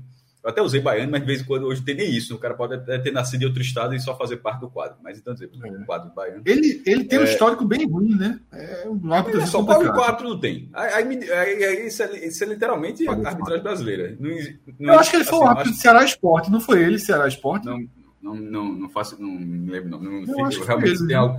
se tem algo que eu até gosto de, de não decorar é, é a arbitragem, para pegar raiva. Assim, de levar o cara apitou tal jogo e tal. Mas enfim, foi muito mal. É... E nesse caso, para o Sergipe também, para os, contra o esporte e contra o Sergipe, porque foram dois lances capitais em momentos chaves do, do jogo.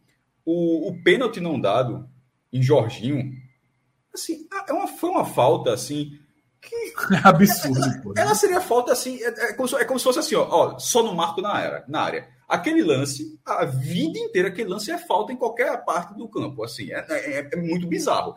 O, o, o, zagueiro vê o Solano, ele, ele acertou a perna, que não, não acertou, senão poderia até ter quebrado. Mas a, a solada é muito clara, ela se antecipa. Ela, ele, é, muito por cima, pô. Ele, def, ele, o defensor dá uma solada e derruba o jogador do esporte. É, isso não gera um contra-ataque da expulsão do Sabino, não é isso não. Mas o minuto seguinte desse lance é o, é o ataque do Sergipe que gera a expulsão do esporte. Uma, a expulsão do Sabino foi correta. Sabino se atrapalhou por inteiro. Assim. Ele tentou fazer a mesma coisa que Thierry e fez uma grande cagada no lance ali. Thierry driblou, driblou, tocou para Sabino e Sabino tentou fazer a mesma coisa, perdeu a bola, era o último homem expulso. E é, e é, do jogo. O esporte não pode nem reclamar disso porque é contra o Bahia, pô. Eu acho que ele fez duas cagadas. Foi, é, Perder a bola primeiro... e fazer a falta. Não precisava fazer a falta, não. E duas nesse lance ainda tinha feito uma antes no, no, na primeira boa chance do Sergipe. Eu acho que precisava, é... Fred. Eu acho que precisava. Aí, e, e nesse. Deixa eu até retomar o raciocínio aqui. É, e, sim, a, a, expulsão de Sabino ela, ela, é justa, até porque, por exemplo, foi o jogador do Bahia e tinha sido expulso da mesma forma. Assim, era o último cara, Jorginho conseguiu se desvencilhar, foi expulso. É da regra. A questão não é essa. A questão é que naquele instante o Sport deveria estar cobrando um pênalti. Aquele, o, tempo que, o tempo que esse lance do Sergipe aconteceu é um tempo do esporte deveria estar batendo um pênalti para fazer 2 a 0 com 11 a 11 em campo. Ou seja, não teve o pênalti e no minuto seguinte segue o jogo, segue o jogo. Aí, num lance onde, tipo, ignorando que não foi dado o pênalti, mas a sequência do jogo aí foi tudo normal, a expulsão foi corretíssima. Ela só não deveria ter acontecido porque ela estava exatamente no tempo que deveria estar tendo outra coisa. Corta para o segundo tempo, o jogo 1 a 1 é, no Amarelo de Cariús. Algumas pessoas acham que não foi falta. Eu acho que, é, que foi uma falta clara. E a câmera voltou várias vezes pelas imagens da TV. Eu acho que ela foi dentro da área. O lance foi dentro da área. No estádio eu achei que foi dentro da área. Pronto. É, e na, não, e na, e na foi TV, é dentro é da área. E aí a única coisa que eu não tenho certeza é se foi falta. Mas aí o resto eu concordo com a Ninguém acho, pediu pênalti, né? Ninguém pediu pênalti. foi falta. Veja só, não interessa, não pediu. Foi dentro não, da área. Só, assim. Estou dando a informação que, tipo, Sim. não houve pelo Sergipe a reclamação do pênalti. Não, zero, zero. Na verdade, houve muita reclamação do esporte pela falta. Os caras do Sergipe não, não tiveram a sensação de área.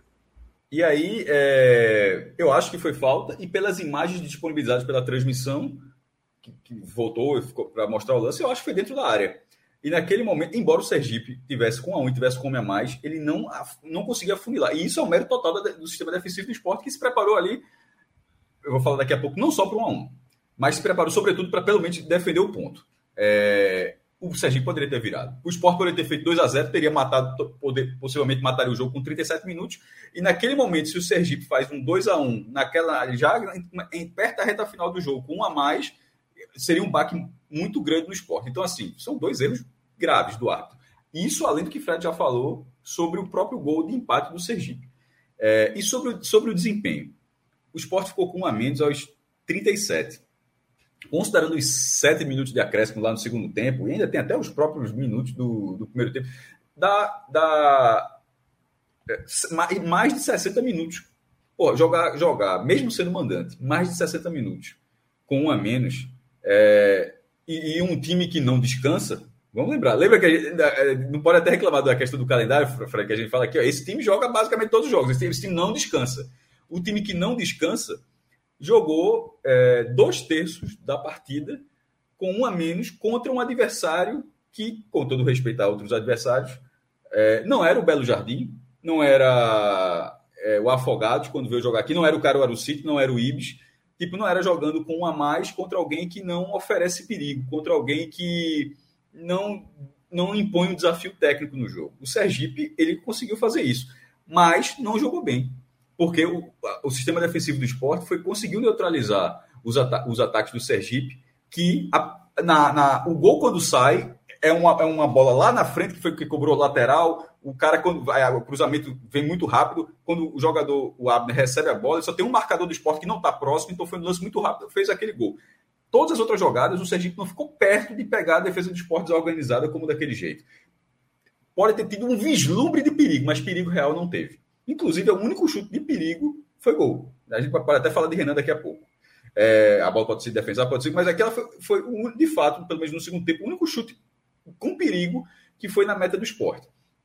É, e mesmo defendendo é, esse ponto, já que ele tomou um gol ali aos 22 do segundo tempo, o esporte não abdicou de tentar desempatar a partida. Isso eu achei, isso achei muito interessante. Nem quando estava 1x0, um, tipo, fez 1x0, a reta final do primeiro tempo para tentar fazer 2x0, continuou jogando para tentar fazer. Não, o esporte não foi aquele que, ó, tocou a menos só na defesa. Não foi o que aconteceu. O esporte levou, teve algumas chances de algumas chances de ida ao goleiro do Sergipe, fez, fez duas defesas Teve um lance de Wagner Love que toca para. É, que na verdade ele travou, né? não foi nenhum toque, foi uma travada. A bola sobra para Fabinho, era com gol aberto para fazer 2 a 1 um, o Fabinho desperdiçou. O lance, quando veio o escanteio, já tinha sido um lance, um lance muito perigoso. É, Edinho cobrou três escanteios com perigo. E, porra, se tu tá com a menos e tu tem três escanteios na reta final, porque Edinho entrou na reta final, é porque tu tá jogando lá perto da área dos caras. Então, o esporte, mesmo com a menos, é, mesmo num jogo complicado, onde esse jogo tava um a um, e quem vencesse seria líder. Porque como o Ceará perdeu do Vitória, naquele momento, pra, eu estou falando isso para ficar claro o que era o Sergipe nesse jogo. Era, se o Sergipe vira a partida, o Sergipe sairia da Ilha do Retiro líder do grupo B. É, um a um, é, o curioso, um a um ninguém seria nada, é, mas com o, o quem vencesse seria líder. Um a um ninguém assumiria a ponta. É, e na hora que saiu o gol do Thierry, eu achei muito simbólico que a vitória do Sport tenha sido pelo gol do Thierry, porque acabou, o futebol tem disso, né? O, hoje não foi um, hoje não foi o Sabieri, que é, que é a, a, expressão que o Fred cunhou para Sabino Mastieri, que a gente sempre coloca no destaque. Hoje não foi Sabieri, porque foi exatamente o oposto. Foi um, um zagueiro quase comprometendo o jogo e outro zagueiro muito bem na partida. E premiado. Premiado não, que até parece premiado você fica na versão passiva de receber. Não, o cara foi, foi lá e atacou a bola, mas assim, de, de ter feito o gol da vitória ter sido. De, de, para mim, um simbolismo muito grande, uma atuação muito boa. De, de, já era uma atuação muito boa ali, e com o gol ela subiu um, um, mais um degrauzinho.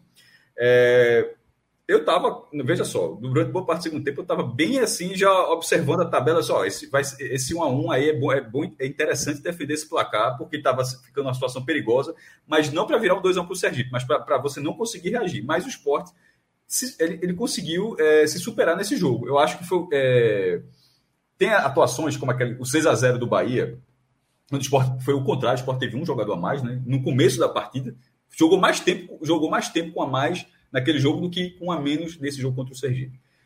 Mas, querendo ou não, é um principal rival fora de Pernambuco. E você faz um placar, o maior da história, o 6 a 0 e é um, é um resultado muito satisfatório. Mas uma vitória começa é, contra o Sergipe, um, um adversário que o Sport enfrentava há 21 anos, ou seja, que não está tanto não está tão assim no calendário do regular do esporte. Pô, o último jogo tem sido 2002. É, mas a forma como o esporte conseguiu alcançar esse resultado, ela, ela tem um nível de satisfação assim, pelo menos para mim, achei muito próximo ao 6 a 0 do Bahia, porque foi uma superação muito grande uma, da, forma, da forma como saiu e a importância e a importância desse resultado para a tabela de colocar, primeiro, classificou o esporte, todo mundo do grupo A se classificou hoje, inclusive, os quatro times do grupo A Esporte, Fortaleza, Ferroviário e CRB, todo mundo se classificou hoje, mas colocou o esporte forte muito próximo. Classificou na, na hora que o Sampaio empata o jogo, né? Isso. Todo mundo tá é, Todo mundo se classificou. Mas essa vitória colocou o esporte numa condição é, de ser um mandante nas quartas de final e com uma boa oportunidade de ser também, caso siga, é, caso siga, na, numa possível semifinal. Porque com esse modelo de quartas de final e semifinal em jogos únicos, a gente sempre bate nessa tecla aqui, final e de volta, é, mas as, as, quartas de final e semifinal, desde que foi colocado isso, não foram muitos times que conseguiram quebrar o mando. Eu lembro do Náutico, é, que, que, ganhou do Ceará, derrubou até lista, que foi aquele jogo do Ceará, que o Ceará foi um time reserva, maluquice do Ceará nas quartas de final, o Náutico foi lá e ganhou 2 a 0 mas assim, o normal, o, e, e o Náutico também conseguiu isso contra o Botafogo no, nos pênaltis no ano passado, lá no Almeidão, mas o normal é o mandante vencer. O Sport pode, obviamente pode dar uma merda aí, mas essa campanha, nesse momento, ela, ela, ela consolida um cenário muito, muito interessante para o decorrer da Copa do Nordeste. E isso a partir de um resultado onde no pré-jogo parecia muito mais acessível. Mas na hora do futebol é isso, né, meu irmão? Futebol, é, um lance ali, o roteiro muda por completo, foi o que, foi o que aconteceu. Ficou desta, desta vez o roteiro completamente contrário para o esporte e o time respondeu muito bem, como vem respondendo nessa temporada. Esse é mais um, um, um modelo de jogo, um, um, roteiro de jogo que o esporte respondeu bem. Ó, quando ficou com a mais, respondeu muito bem, passou por cima, com a menos conseguiu responder. Até quando perdeu, até o jogo que perdeu do Ceará, é, que a gente, fala, a gente fala que perdeu o jogo, a única derrota do esporte na Copa do Nordeste, mas foi uma derrota onde não faltou futebol. Então, assim, na verdade, nesse ano, de uma forma geral, não tem faltado futebol. Esse início de temporada do esporte é um dos melhores que. É, num bom recorte de tempo aí. Boa, companheiro.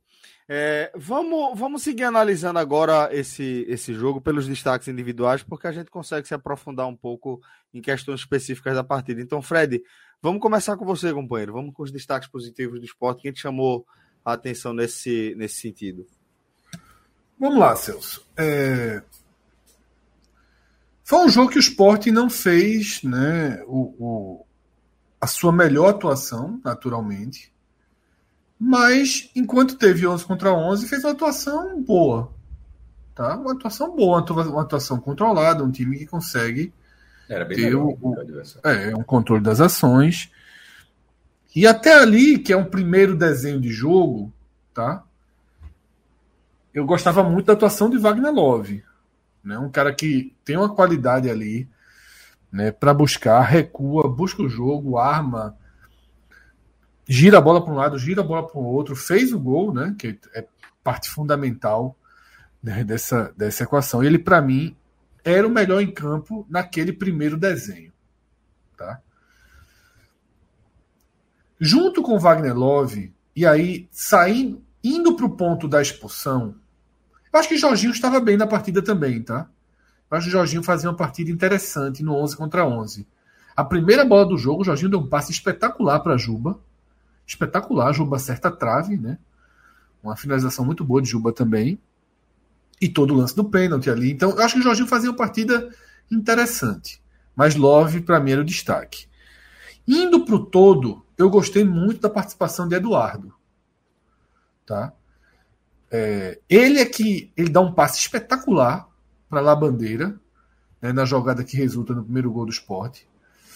E La Bandeira, inclusive, enxerga é, enxerga muito bem, né? Juba entrando na área na diagonal né? e dá uma bola cruzada para trás. Juba, meio sem querer, faz assistência para Love.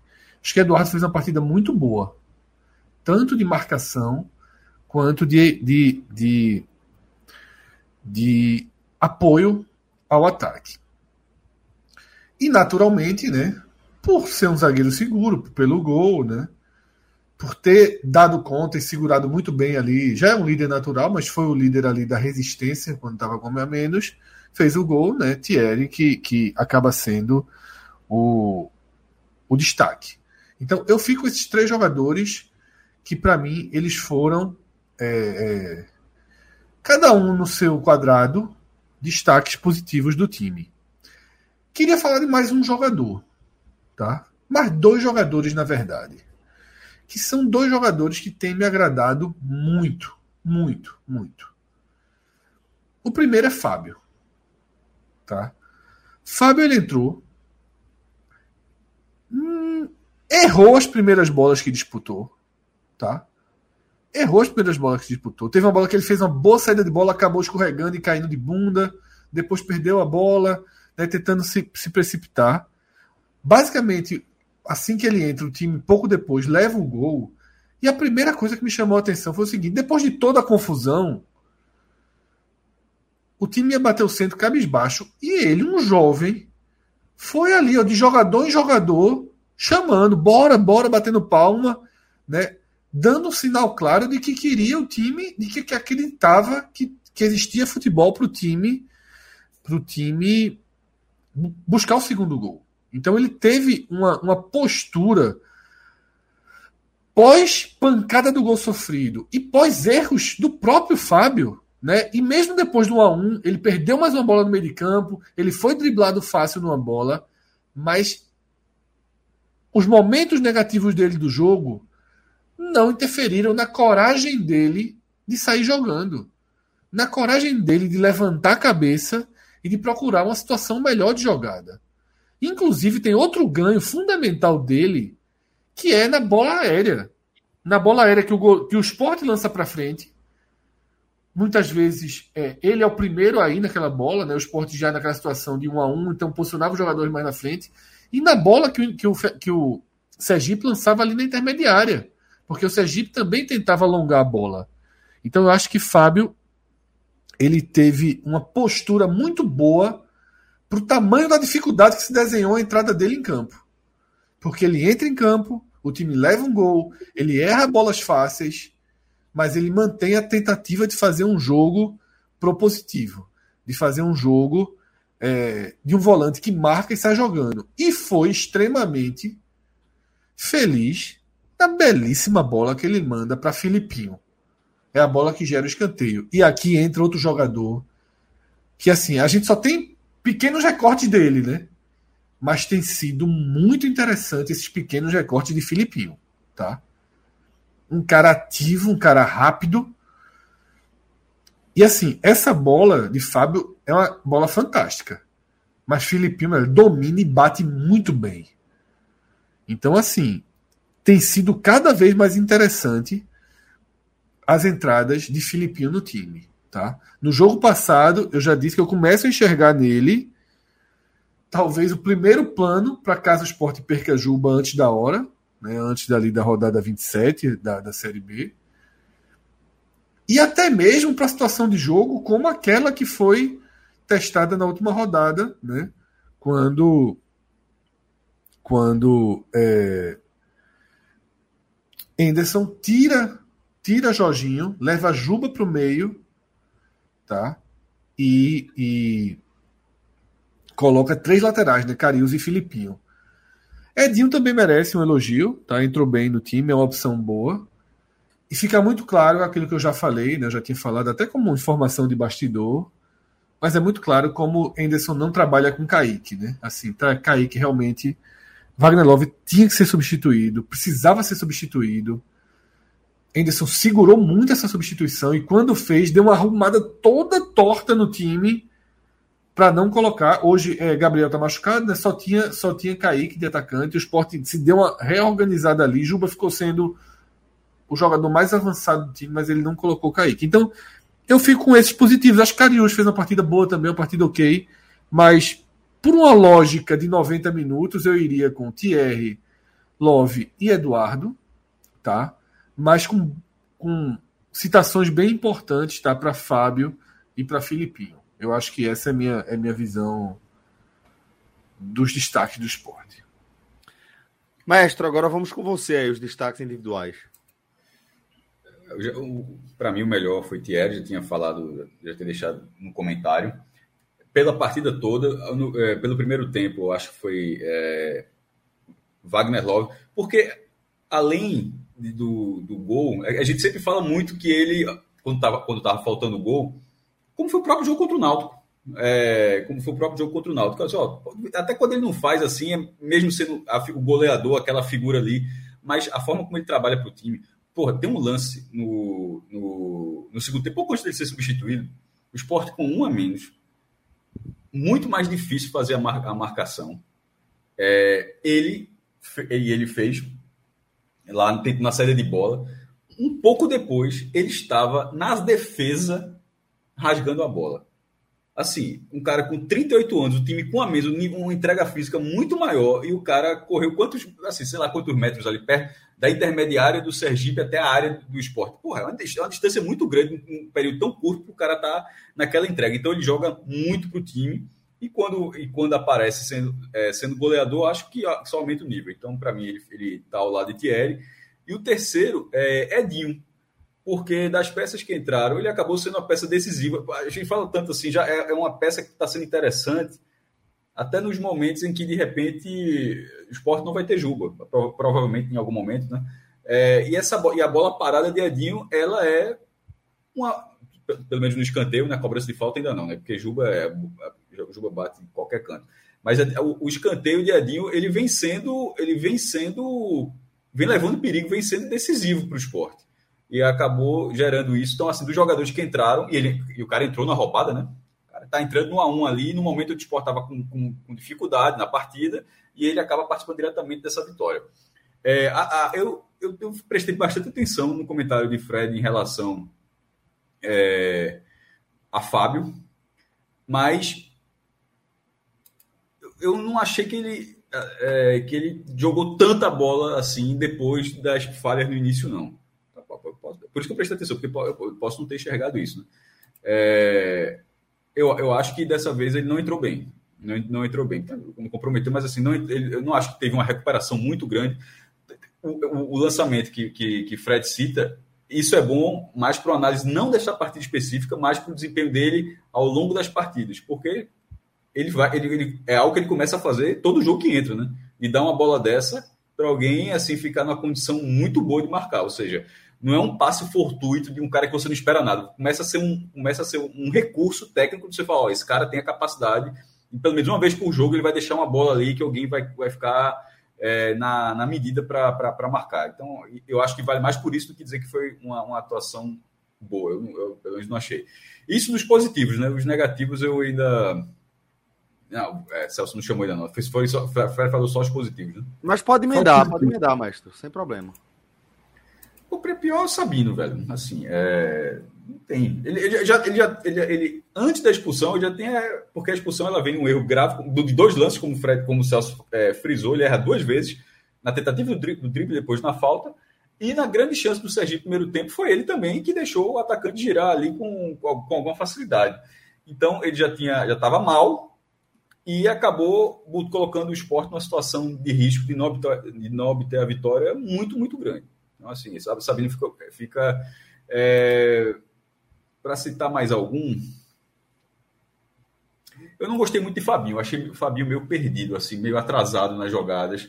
Assim, muito, muito voluntarioso, porque é o perfil dele, mas assim, ao contrário de outra. Ao contrário, ao contrário da última partida, por exemplo é, mas nessa partida eu acho que ele estava um segundo atrás das jogadas. Assim, ele, ele, a reação dele a todas as jogadas, a ativação, assim, para o gatilho não estava não tava muito preciso em relação ao ritmo que o jogo estava, não. Então acho que, que colocaria ele, mas com alguma distância, tá sabendo, tá, tá, realmente foi o pior e com alguma distância ali estaria Fabinho.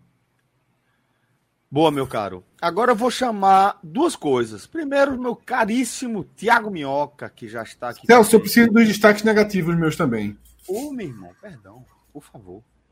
É... É... Primeiro ponto é que não tem nem. Tem que separar Sabino dos outros, né? É. é o tamanho da, da, da. Da besteira. Tamanho da besteira desenha todo o jogo. Assim. E Cássio tem razão. A bola anterior foi uma bola grave. Né? O, o, jogador do, do, do Sergipe gira uma bola absurda ali na entrada da área. Ponto.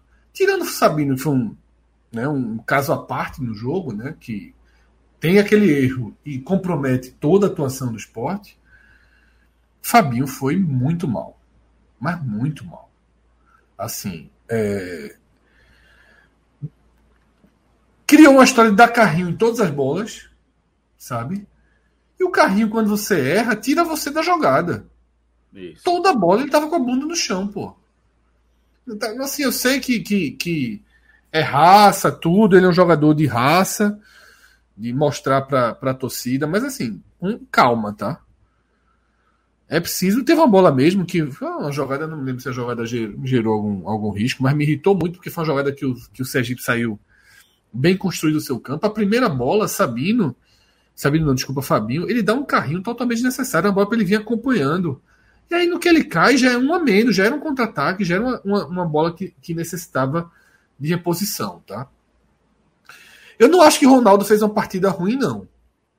Mas acho que Anderson demorou muito para tirá-lo com o amarelo nas costas. Ronaldo, numa hora de sufoco, na hora de pressão, Ronaldo estava claramente marcando com cuidado excessivo. Ele estava com medo real e, e tá certo ele, inclusive, tá? Tá certo ele. Ele estava com, com cuidado para não ser expulso. E teve um momento ali do segundo tempo, antes das entradas de Fabinho e Edinho, é, que o Sport estava implorando a mudança, porque já tinha um a menos, Love ajudava do jeito que podia, mas estava nitidamente cansado, e Ronaldo com, com muita limitação de, de atividade na sua partida 203, né? Atendendo aqui aos pedidos, a gente tem sempre que atualizar a contagem. Na sua partida Eu já ia perguntar. 203. Rodrigo, é, a gente precisa, eu prometi, Rodrigo, eu esqueci de te avisar, já que você não estava aqui no último. Em jogos do esporte agora, quando, vamos colocar na tela um reloginho de partidas de Ronaldo, tá? Então chegou a, a 203. E eu achei engraçado, teve uma hora quando ele foi substituído, todo mundo aplaudindo, eu aplaudi, viu? Eu aplaudi. A galera aplaudindo o Ronaldo, e teve uma menina. Mas, profissional. Uns quatro, umas quatro fileiras à frente, a menina assim, ó, pra ele dando dedada pra caralho. Eu virei pra trás, tinha uma turma do, do pod, né? Eu falei assim que eu vi, eu disse, essa daí foi educada pelo pod. É ouvinte. Porque pra ter uma raiva nesse padrão, eu acho que foi a gente que, que construiu. Aqui, a pirral. Raiva do Capirra assim, ó. Eu acho que ela tava com o pai do lado do pai. Do merda. não perdoou o Ronaldo, não. Mas eu acho que ele não jogou mal, não. Tá? Mas eu, eu acho que essa menina aí, ela, ela vem ela já viu. Tem muito, tem muito áudio, tem muito tempo de podcast na, no, no, no juízo. tá? A galera aqui no chat, Cássio Celso, estão pedindo para a gente comentar sobre Renan. Para mim, nada a declarar, tá? Eu achei um tenho gol. A declarar. porra. Tenho a declarar. Tenho a declarar. Eu sei que nenhuma bola que vai na barra pega, mas essa então, então pronto. Então você também tem a declarar, é porque você não quer declarar. Veja só, a, a, a parada é a seguinte: ele falhou no gol do Sergipe? Não, não falhou. Não é essa. Não é, a questão não é essa. Mas a questão é que os rivais do, do esporte, Náutico e Santa, é, Wagner e, e Michael, né? Eles vêm conseguindo fazer defesas com, com tu vem tomando gol pra caralho também, né? Assim, esse esporte vem tomando menos, menos gols, mas assim, tá muito claro que é pela defesa. Porque a questão é a seguinte: quando tem um chute com um grau de dificuldade maior, assim, tá entrando. Veja só, a, o lance era muito difícil? Era muito difícil. Mas, pô, é, é, importante pegar uma bola muito difícil. Wagner pega algumas é, bolas. Mas é, essa não, não tinha quem pegasse. É, veja só, não, é, só, rever, só, só, rever, só, isolar, só se analisar isoladamente. Mas assim, a questão é que você vai juntando assim, ó, toda. A, como foi o, o, gol, o gol de Ivan. Pô, chute, a gente fala que é, pode você pegar o podcast e vai dizer, pô, chute muito bem no canto. A outra, mas... pô, é, sempre, é, é, é sempre assim. Eu sei, mas esse não se compara com os três do Ceará. Agora, termina agora o comentário agora. Sobe, sobe a dificuldade um pouquinho, sobe a dificuldade um pouquinho, a bola está entrando. Eu acho que está faltando, inclusive para o próprio Renan, eu acho para a confiança dele como goleiro, dele começar a fazer, é, a, a, conseguir fazer alguma defesa.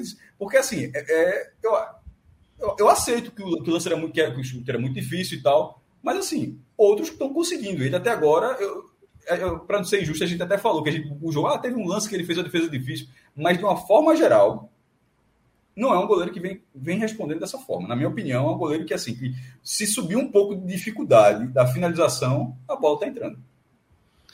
É, eu, é, não acho então... que, eu, eu não acho que ele, que, ele, que ele falhou no gol, não. De fato, não dá para dizer que ele falhou. Mas é, seria daqueles, Fred, que, que se ele pega, é uma grande defesa, sabe? Se ele não, pega, se ele, pega ele não pega. É Hoje eu acho que ninguém pegava. Hoje eu acho que ninguém pegava, não. Talvez eu preciso rever. Talvez melhor posicionado. Mas não foi uma porrada. Mas não, foi uma veja. porrada que, meu amigo. Não é um chute impossível, mas era chute assim. Se defende, se defende é milagre, sabe? Se defende é milagre. Agora, eu vou rever, é, eu vou rever. tem outros lances que é o que eu acho que, que, que deixa a gente um pouco inseguro, sabe? Tem uma, uma bola ali que é um ataque do, do Sergipe pela direita, que tem uma finalização de trivela buscando o ângulo, o segundo pau, né? O ângulo direito de, de, de Renan. Não sei se, se no estádio. Eu vi, esse lance, vi esse lance. A sensação é que ia ser gol. E, e realmente passa muito perto. E eu, eu, eu fico inseguro em relação a, a Renan nessas bolas, sabe? Essas bolas que são um pouco mais inusitadas, essa bola que vai meio balão para a área, eu, eu, não sinto segurança em Renan ainda. Ele, ele ainda não, não me, me passa. Veja, Celso. Veja, Celso. É...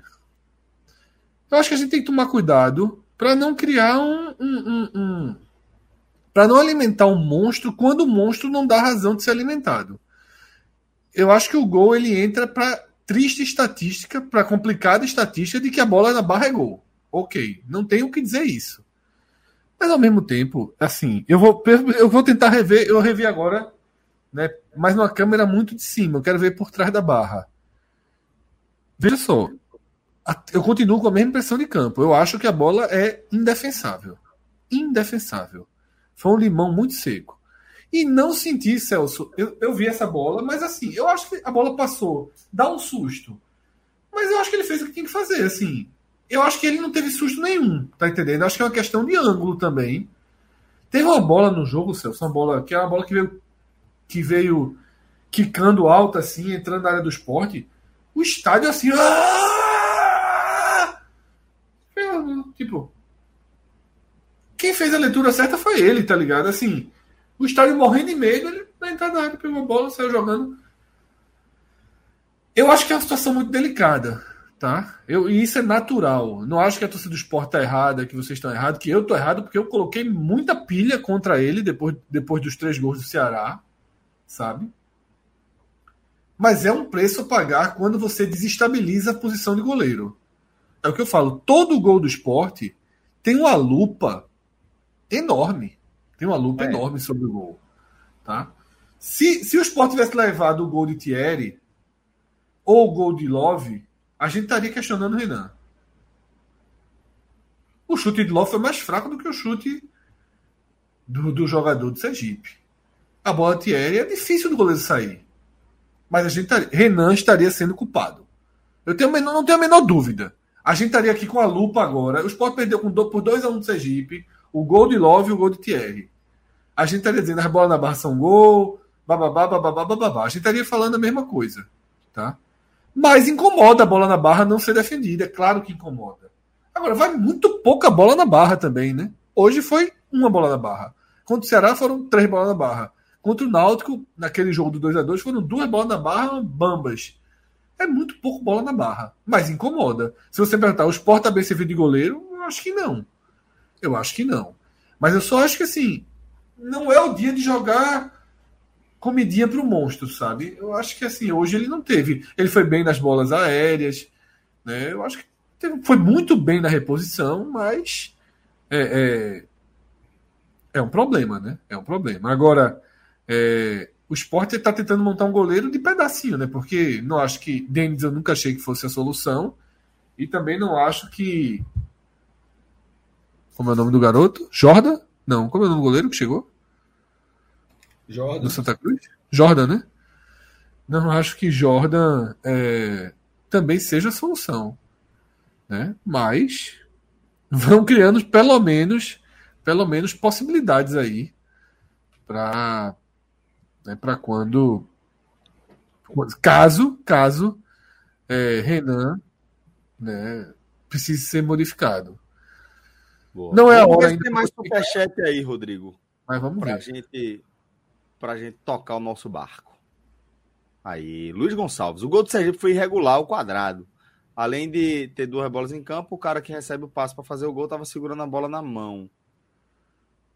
O cara que é porque ele que estava com a bola, ele que estava com a bola. É, porque ele tá falando do mesmo lance, né? Do mesmo lance, é. E ainda tem o um lance que eu dizendo, eu acho que é o jogo, o lance mais reclamado do Eu não acho isso um absurdo, não, tá?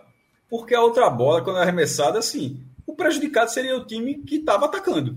Isso, isso. Assim, eu... e, na prática, e na prática, o jogador do Sergipe ele não deixa a bola atrapalhar, né? Essa bola extra, é. ela não atrapalha. É, é, é, a, cena, veja só, a cena a é bizarra. a cena é, é o cara, parece aquele futebol gaélico, não sei, aquele futebol australiano, que o cara pega. Gaélico, o cara pegando a bola, a bola, e no final o cara chuta na barra mesmo. Que o cara pega a bola, joga a bola, chega outra bola, a outra bola e chuta. Assim, isso, isso, isso em um segundo e meio, dois segundos. O lance é bizarro.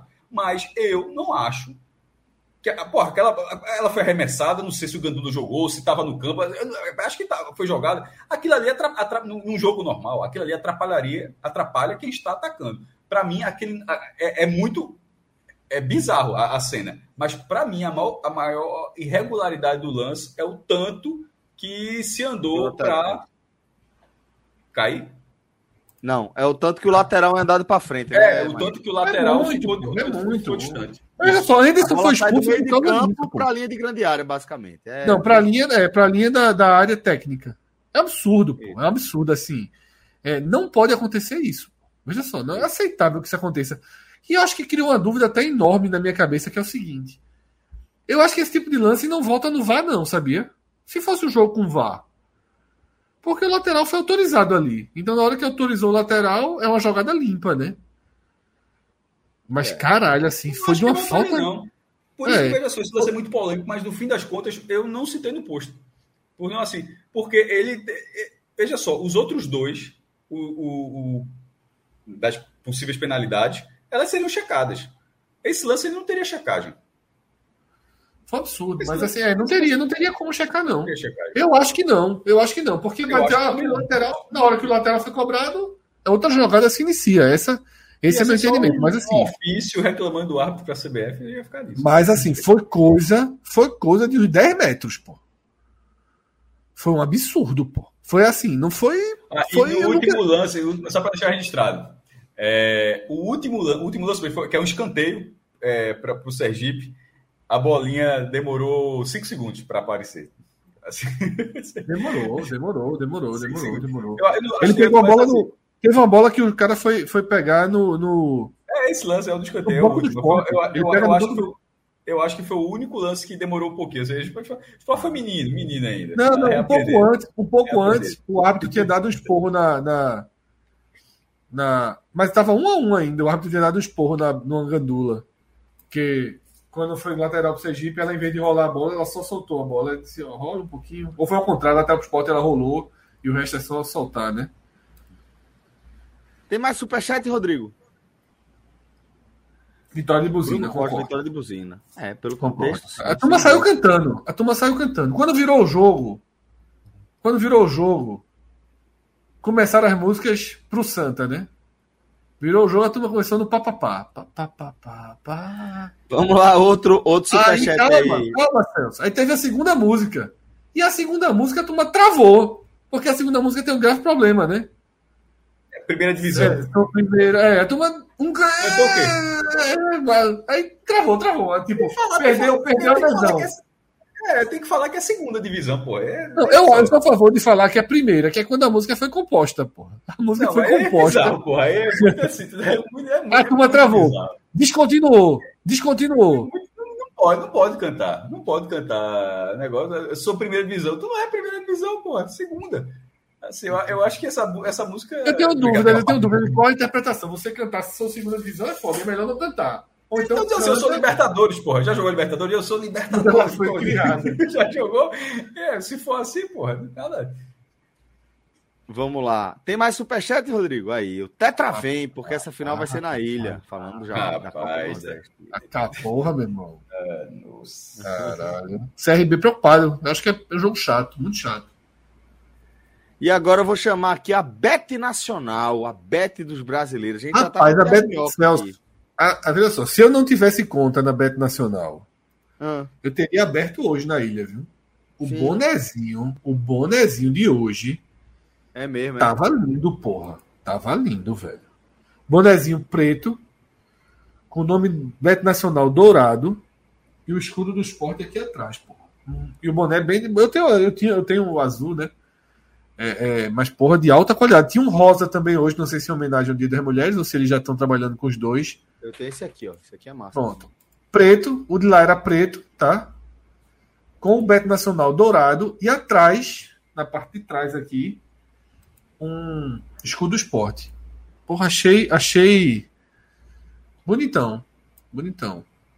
Toma trabalho. Teria, teria aberto um novo cadastro aí. Basta abrir o cadastro na hora do jogo, né? Pra... Mas se for abrir, velho, tem que abrir com o nosso código, viu? Mete o código do podcast. Quem, ó, quem for trocar por um boné nos próximos jogos aí, Esporte e Náutico e Santa, né? Tem essa ação.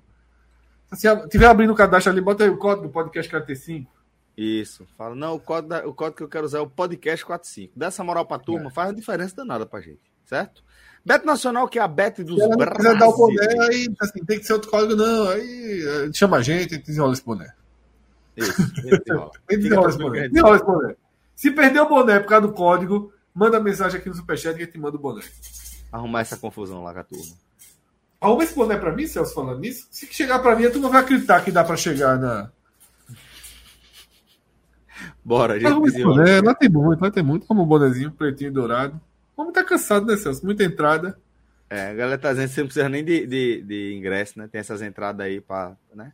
Mas vamos, vamos seguir aí com, com é, Bet Nacional, Fred. Deixa eu abrir aqui para poder ver melhor. Rapaz, o Botafogo perdeu, porra, do português e tá eliminado do Campeonato Carioca, caralho. Cassini voltou de viagem ou tá na Dinamarca ainda? O pior não é isso, não. O pior não é isso, não. O pior é que o Botafogo estava quase eliminado porque o Volta Redonda ganharia o seu jogo do Boa Vista. Aí o Volta Redonda não ganhou o jogo. Ou seja, o Botafogo tava, já estava já tava virtualmente eliminado. Porque outro resultado era basicamente impossível de acontecer, mas aconteceu e o, e o Botafogo perdeu. Da portuguesa. Mas vamos lá. Tu, vê... O Flu ganhou, né? O Flamengo tá morto. Tá morto. Ganhou. Não, vai dar quantos Flamengo nessa terceira partida. Mas não, acabou, veja só, não acabou o Campeonato Carioca, não. Lembrando lá que aquela questão. eu acho muito legal. O Flamengo pode ser campeão carioca ainda. Mas é Flamengo e Vasco a semi, né? Não. Prova não provavelmente. Mas vai é. definir amanhã. É, o Vasco tu vai escolher amanhã. Eita. Será que o Vasco vai correr do Flá? Corre não. O Vasco tem duas opções. Não, é. Joga pelo empate, se ganhar dois gols Isso. de diferença. Joga pelo, jogaria pelo empate contra o Flamengo. Aí ou é jogar com, contra o Fluminense e o Fluminense tendo um empate. Não, não, não, é melhor tentar dois gols amanhã. É melhor pro Vasco. Tentar dois gols. Tá pagando bem, vice. Tá não. 1 e 12. Tá, bota aí, então bota aí. Vasco. 2 a 0. Mais, mais de dois gols. É. Mais de dois gols de diferença. Não, é, é mais de dois gols marcados, né?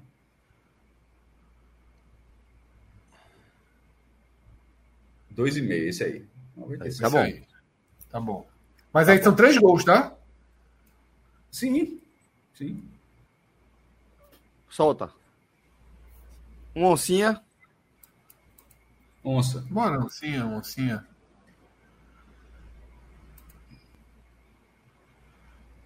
E se fizer, se fizer aí.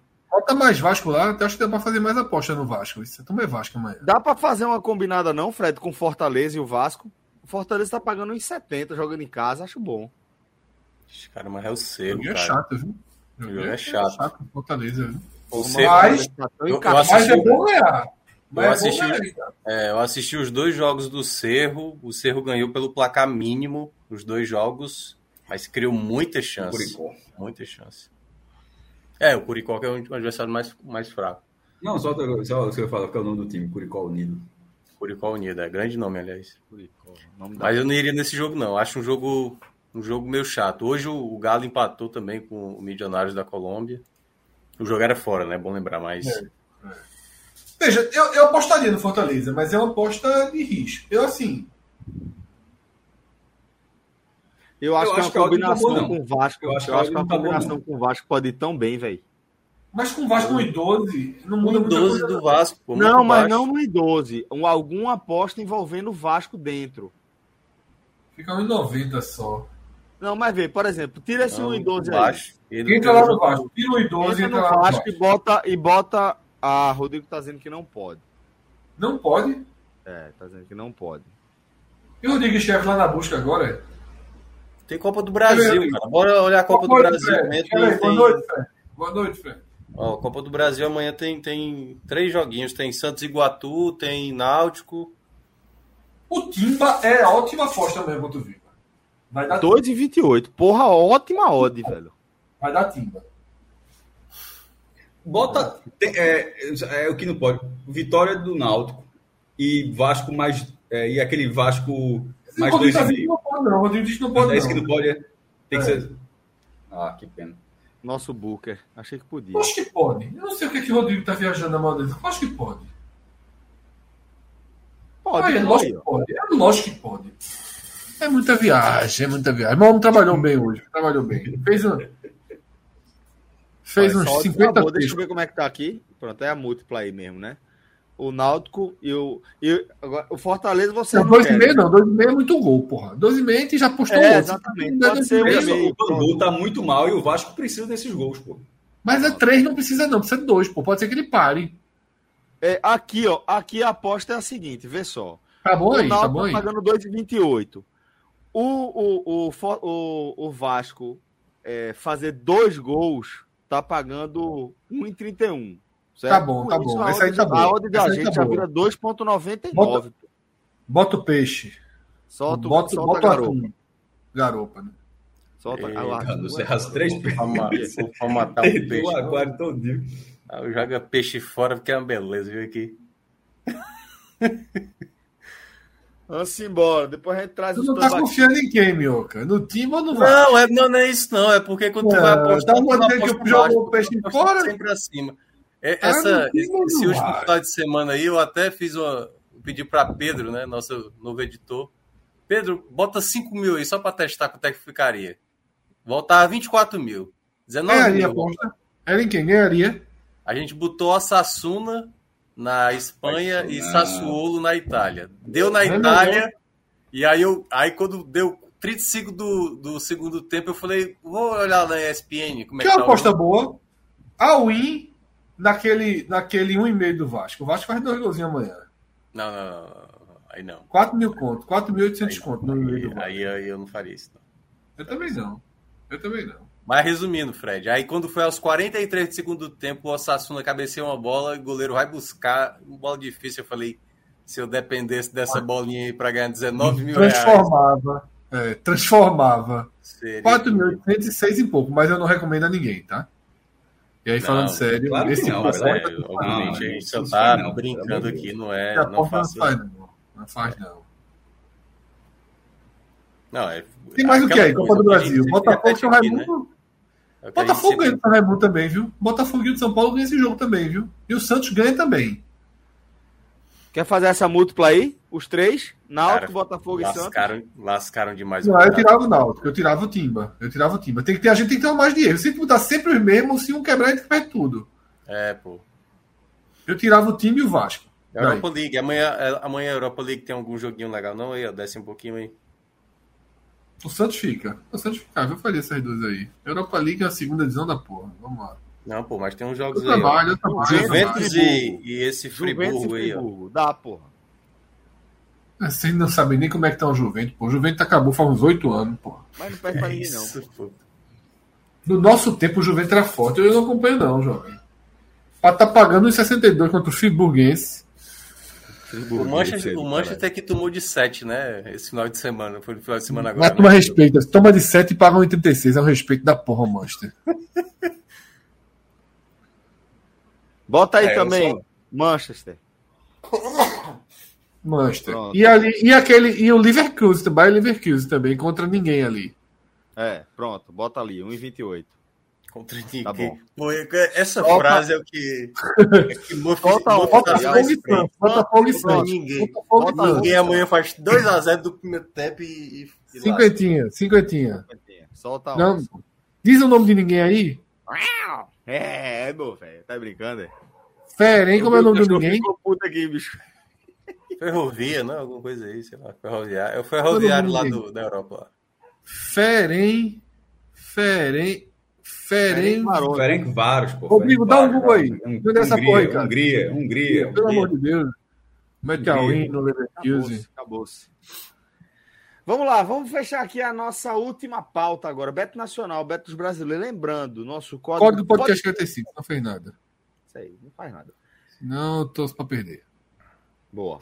Vamos lá. Agora a gente segue com o último jogo que a gente vai analisar aqui no nosso programa dessa Apanhou o Ceará, foi. Léo nem veio, mas time reserva, né? Time reserva. Por quê? Pra jogar nove e meia da manhã, foi. Veja só, time reserva, mas é porque achou que dava pra pagar com o time reserva. Ele não mandou, mandou o time reserva apanhar do Vitória, não.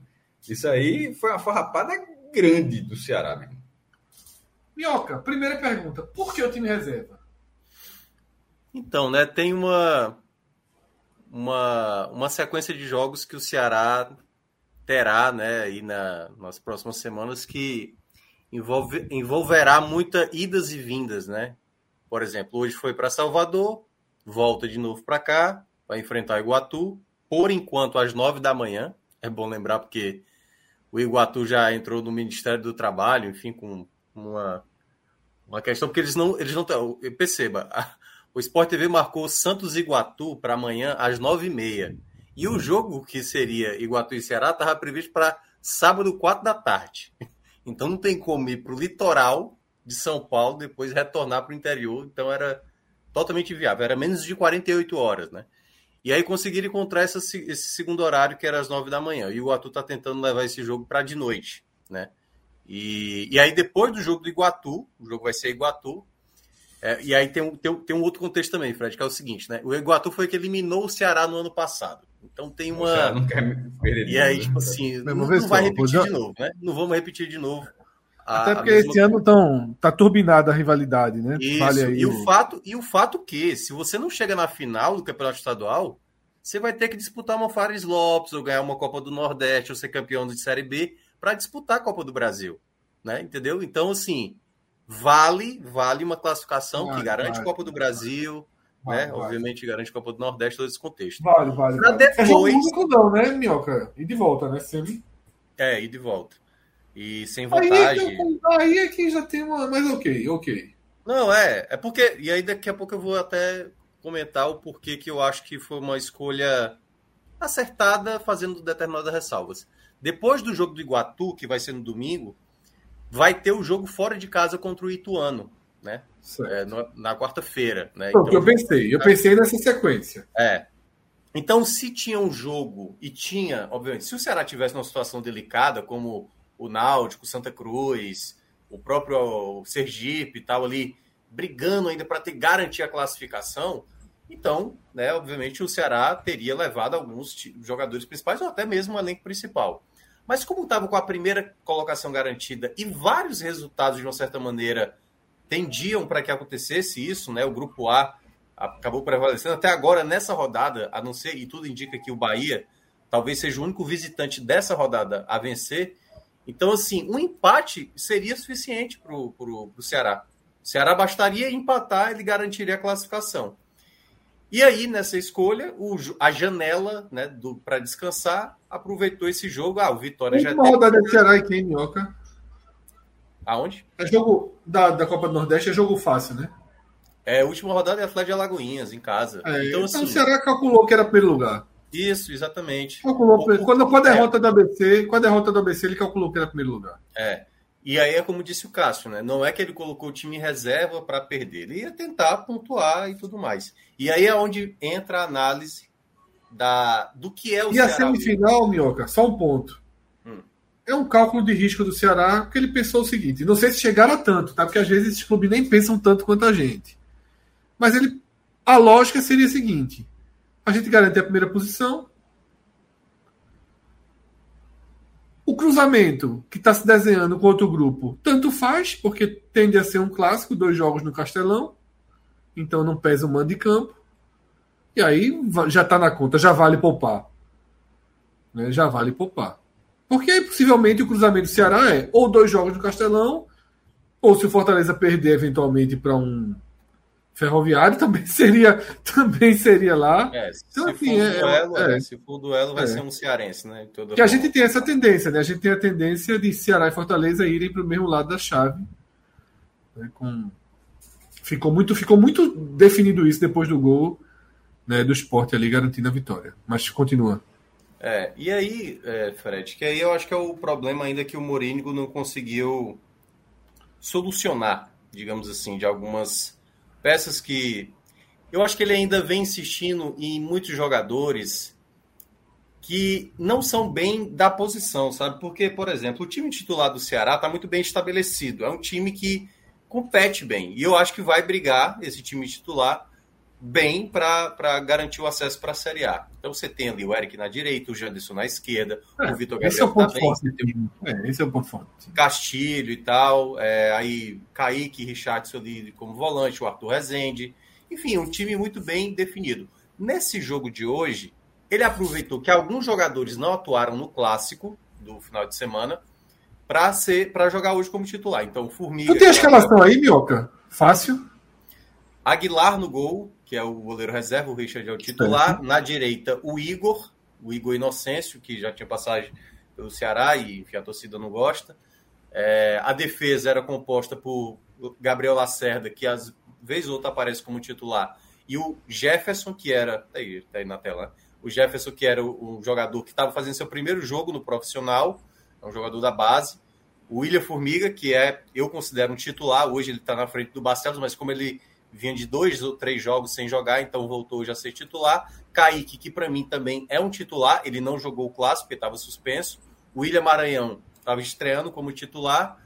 É, o Chay jogando aberto pelo lado esquerdo.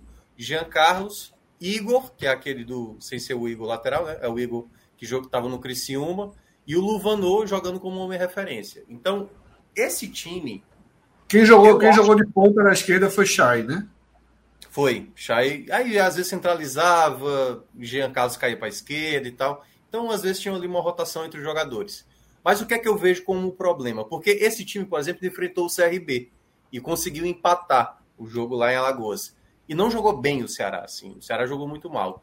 E eu já tenho falado há um bom tempo na rádio, falado, acho que aqui também, falei também lá no Footcast lá do, do, do Povo, que o time reserva do Ceará ainda não está bem encaixado por conta de características. Por exemplo, o Luvanu não é um camisa 9.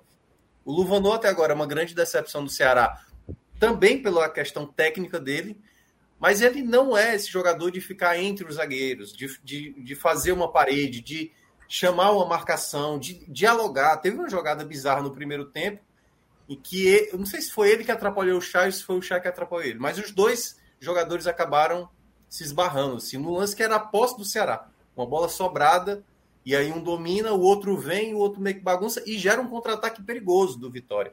Então, assim, o time que hoje o, o Mourinho pensa como time reserva, não me parece um time ajustado. E eu acho que tem muito a ver porque ele quer espelhar o time principal.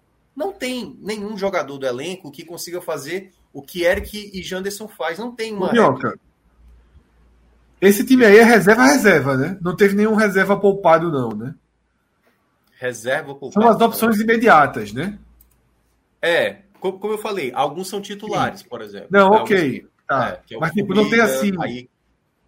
Giancarlo é o reserva imediato, Igor, isso, Igor é reserva isso. imediato. Igor, é, a turma no chat tá dizendo que é Igor que jogou no esporte, porra. Que subiu no esporte. É fraco, viu? Pois é. Porra, sabia que tava no Ceará, não. Com H e Y, eu vi aqui. Eu é, Igor, com... Igor, que jogou, Igor que jogou na ponta ali, no, na campanha que subiu com o Guto em 2019. Não foi, de, não foi horroroso pro time, não, mas não aguenta. É, ele, ele, fez uma boa temporada passada, assim. Ele teve bons números no Criciúma, se eu não me engano, foi artilheiro ou vice-artilheiro, sem, sem ser o homem referência, né? É, não é mas, referência não, de outro lado. É, mas perceba, ele não. Ele estava jogando do lado direito e não tem o que como comparar com o Eric. Então, assim, me parece que o Morínigo está muito preso ao modelo do jogo ser replicado para qualquer peça que ele vai utilizar. E toda vez quando o Ceará vai precisar fazer trocas, é, por exemplo, quando sai o Vitor Gabriel, aí a opção acaba sendo o Luvanô. E hoje, por exemplo, quem estreou, por exemplo, foi Álvaro, aquele mesmo Náutico, entendeu? Para ser o camisa 9. Aí a justificativa, ah, um jogador que tá barato, um jogador que Jean Carlos e Eric recomendaram, porque também é um jogador de muita entrega e tudo mais.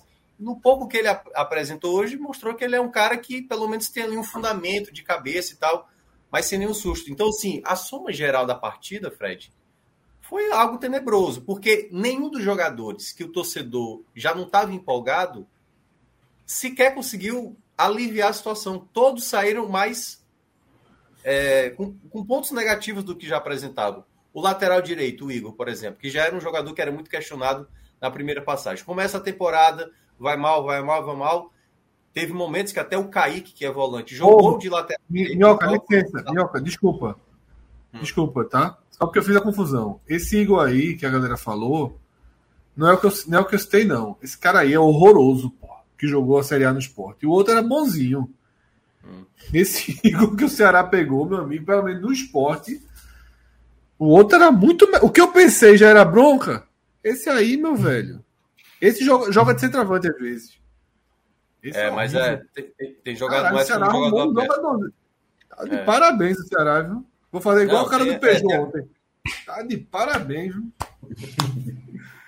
Mas enfim, é, o problema, o problema é, um pouco isso, né? É, o time, o time alternativo do Ceará Defensivamente, eu acho que até o que acho que fez uma boa partida. É claro que a limitação do, do Vitória dava para ver muito claramente. Thiago Lopes, por exemplo, errando muito. Assim, é engraçado quando vocês mencionavam tanto, mencionavam, e quando você vê meio na um jogo, né? Assim, a, a, quantidade de erros que ele distribui durante o jogo, você fica um pouco impressionado, assim, até citava isso, por exemplo. Eu duvidar, velho. Tu acha que o falava na Não, eu sei, eu sei. É porque é, é parecido. Leva com... Kaique, Biderá, pra tu ver também. Eu, eu lembro o Matheus Vargas, que tá até no esporte, eu, eu, citava muito isso também nas lives com o Luca, né? Que eu dizia. É impressionante, né? Porque Vargas parece que tem o, o craque, né? O cara que pensa antes a jogada e executa. E, o Vargas é o contrário, né? Que é tipo assim, ele pensa o erro antes e, e ele confirma o erro que você imaginava. hoje, que eu, eu vi, hoje eu vi a tweetada sobre Vargas, é muito boa. A galera botou a foto de Vargas assim. Admite que você nem lembrava que ele estava no esporte. Tamanho, é, ainda, ainda bem que ainda não virou, né? entendeu, né? né? Não, não tá insistindo. O Voivoda ainda chegou a insistir bastante no Vargas. Enfim, aí para essa situação que o Ceará está atravessando, né, em termos de, de, time alternativo, muitas peças saíram piores ainda do que já se projetava. Então, o pênalti é ridículo que o Ceará faz logo no começo. Aliás, é o terceiro pênalti do Ceará nessa Copa do Nordeste. Os três como visitante, embora um deles foi até aqui, né, que foi contra o Ferroviário e teve um outro contra o CRB, e agora o terceiro agora foi esse. É, o Igor tava com o braço aberto, e aí, no instinto, né? Quando a bola bate no braço, ele bota a mão para trás, como tipo, sempre teve atrás e não tava atrás. Que né? boa, mãe. É, e, e aí o Trellis bateu e fez. E aí o primeiro tempo foi pavoroso, não aconteceu quase nada, muito chute de fora da área, precipitação, Kaique chutando de fora da área, Jean Carlos também tentando ver se alguém conseguia trocar passes ali. E, assim, deu pena de ver, porque eu acho que é um é. jogador que escapa, assim, sabe? Assim, é. Porque também não fez uma grande partida, mas eu acho que muito por conta. O Chay, minha Nossa Senhora, cara. Eu tinha esquecido que o Chay tava no Ceará, pô. Chay tá uma. Assim. É. Já me parece uma certeza. Já me parece uma certeza de que não vai. Eu, eu, eu acho que Chay é aquele negócio, aquela musiquinha, o Chay, aquilo ali mesmo acabou subindo no cartaz, o cara teve uma temporada mas acabou aquele negócio, para algumas coisas, assim, o futebol do Rio de Janeiro é foda, assim. É, é foda. Assim, dos principais centros, na verdade. É, mas Rio, na verdade, isso acontece é, em todas as escalas. É, de repente, não, o cara faz uma graça aqui no Náutico Santo Esporte e o cara vai passar assim. o resto da vida jogando no interior de Pernambuco, tá ligado? Assim, ou no é. interior da Paraíba, interior, assim, tem, é, são várias escalas. Mas assim, o cara tem um destaque ali, é, no, no caso até no Botafogo, que seria uma, uma, figura menor em relação ao Flamengo, um comparativo, no comparativo com o Flamengo especificamente. Uhum. E, e aqui ele vai passando o tempo. Isso acontece com isso acontece com o treinador, com o jogador. Então, nesse caso, o cartaz de Chay eu acho muito, muito acima da carreira dele. É, eu ele só, deve eu muito àqueles meninos. É, eu só vou discordar um pouco da questão. É, exatamente, a musiquinha foi muito boa para ele. É, a questão da música eu até entendo, mas eu não acho que foi só isso, não. Eu acho que ele fez uma ótima Série B. Sim, tem uma naquela boa temporada. Né? Eu tô brincando, foi ter uma boa Não, no Botafogo é. jogou bem. Jogou bem. E ele foi o nome principal, é, claro. Né? O fato de ter a música alavancou mais ainda a projeção em cima dele. Curiosamente, ele foi eleito, não sei se vocês sabem, o, o melhor do mundo em, no futsal. Né? Ele chegava a disputar e o cara foi eleito melhor Vassoura do mundo. Vassoura também, Vassoura. Jogava é, aqui é, enfim, é, um, é uma carta que ele tem para utilizar um dia chegar no festa e, e jogar. E depois Vassoura re resolveu ganhar dinheiro de verdade e aí foi pro, pro é, um x1. E aí o bicho realmente começou a tirar onda. Eu até. É não, é. sabia, não. Eu, eu, até hoje, sabe, Celso? E a galera aí? Hoje eu fui fazer um, um tratamentozinho, uma fisioterapia, e o local era num campo onde treina o principal time daqui de futsal e dos caras do X1. E eu, eu fiquei assistindo. É, veja só. Profissional. Tá? Eu falei para você, lembra, Fred, quando começou a, quando eu comecei a, a botar isso na, no negócio, eu falei, Fred, é, é, uma realidade que a gente tá chegando nela agora, mas que ela tá muito adiantada, Celso, pô, muito adiantada. Profissional. Total. Veja pô. só. Eu soube que é todo dia. Eu soube que é todos os dias. Primeiro a galera do um, do um para um, depois o time. Padrão de treino, treinador, preparador físico, mesa gigantesca de frutas, melão. Eu vi melão. Melão não é todo time que bota melão, não, viu? Melão é série B pra cima. Porra, melão é mais caro. A turma bota melancia, laranja, banana, pô. Melão não é todo time que bota, não. Faz o central amanhã ver se tem um melãozinho. Tem nunca. Um negócio desse. É melancia, Tá, banana e tá arrumando umas brigas assim, desnecessárias. De graça, velho. do nada, do nada, pelo amor de Deus, pô. Ah, beleza, então amanhã tem melão no treino central. Eu nunca vi melão. Se eu tô falando que eu nunca vi, pô. Me chamou a atenção o melão ali. Melão é café da manhã de hotel, pô. Não é de treino, não, pô. Pode ser que Mas, os nutricionistas achem que pro futebol não seja a melhor fruta do mundo, porra. Mas, enfim, me chamou a atenção. Fiquei assistindo o treino, Celso, um pouquinho. Gostei do treino, da movimentação. Meu amigo, tem um atacante lá. Eu não sei da dele. Já deve ter testado muito, tentado errado pra estar lá. Mas o Caba jogava, vice. Eu pensei assim, caralho, mas primeiro eu pensei assim, joga muito, sair no clube, depois eu pensei, pra estar aqui, já fez muita raiva, já fez muita raiva do profissional por aí. Porque tem cara, tem perfil, uns dois metros de altura, tem um perfil que faz uma raiva do caralho. Mas voltando, é isso, me chamou a atenção, viu? Elogio pra galera. Treinador dedicado, profissional, preparador físico. Me chamou muita atenção, velho.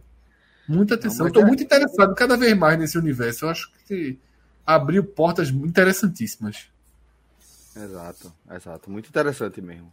Mas vamos lá, vamos seguir. Pra quem não conhece? Fred direito, é o seguinte, isso, isso quer dizer o seguinte: vai monetizar. Já perdeu, esse bonde já saiu, esse bonde já A partiu. turma tá monetizando muito. Não, sim, sim, eu sei que tem, pô, mas assim, mas Fred tá gostando Ah, muito, ele tá, ele, tá, ele, tá, ele tá enxergando a possibilidade onde é que eu vou entrar nesse Pô, negócio aí. O, o, o Experience vai beber dessa água em algumas coisas. Vai, tem que beber. né? vai, Tem que vai. O X1, veja só, o X1 no Experience eu acho que Eu acho é tem que ter. Mais tem ter. obrigatório. Esse, esse já é o ponto. Tem que ter.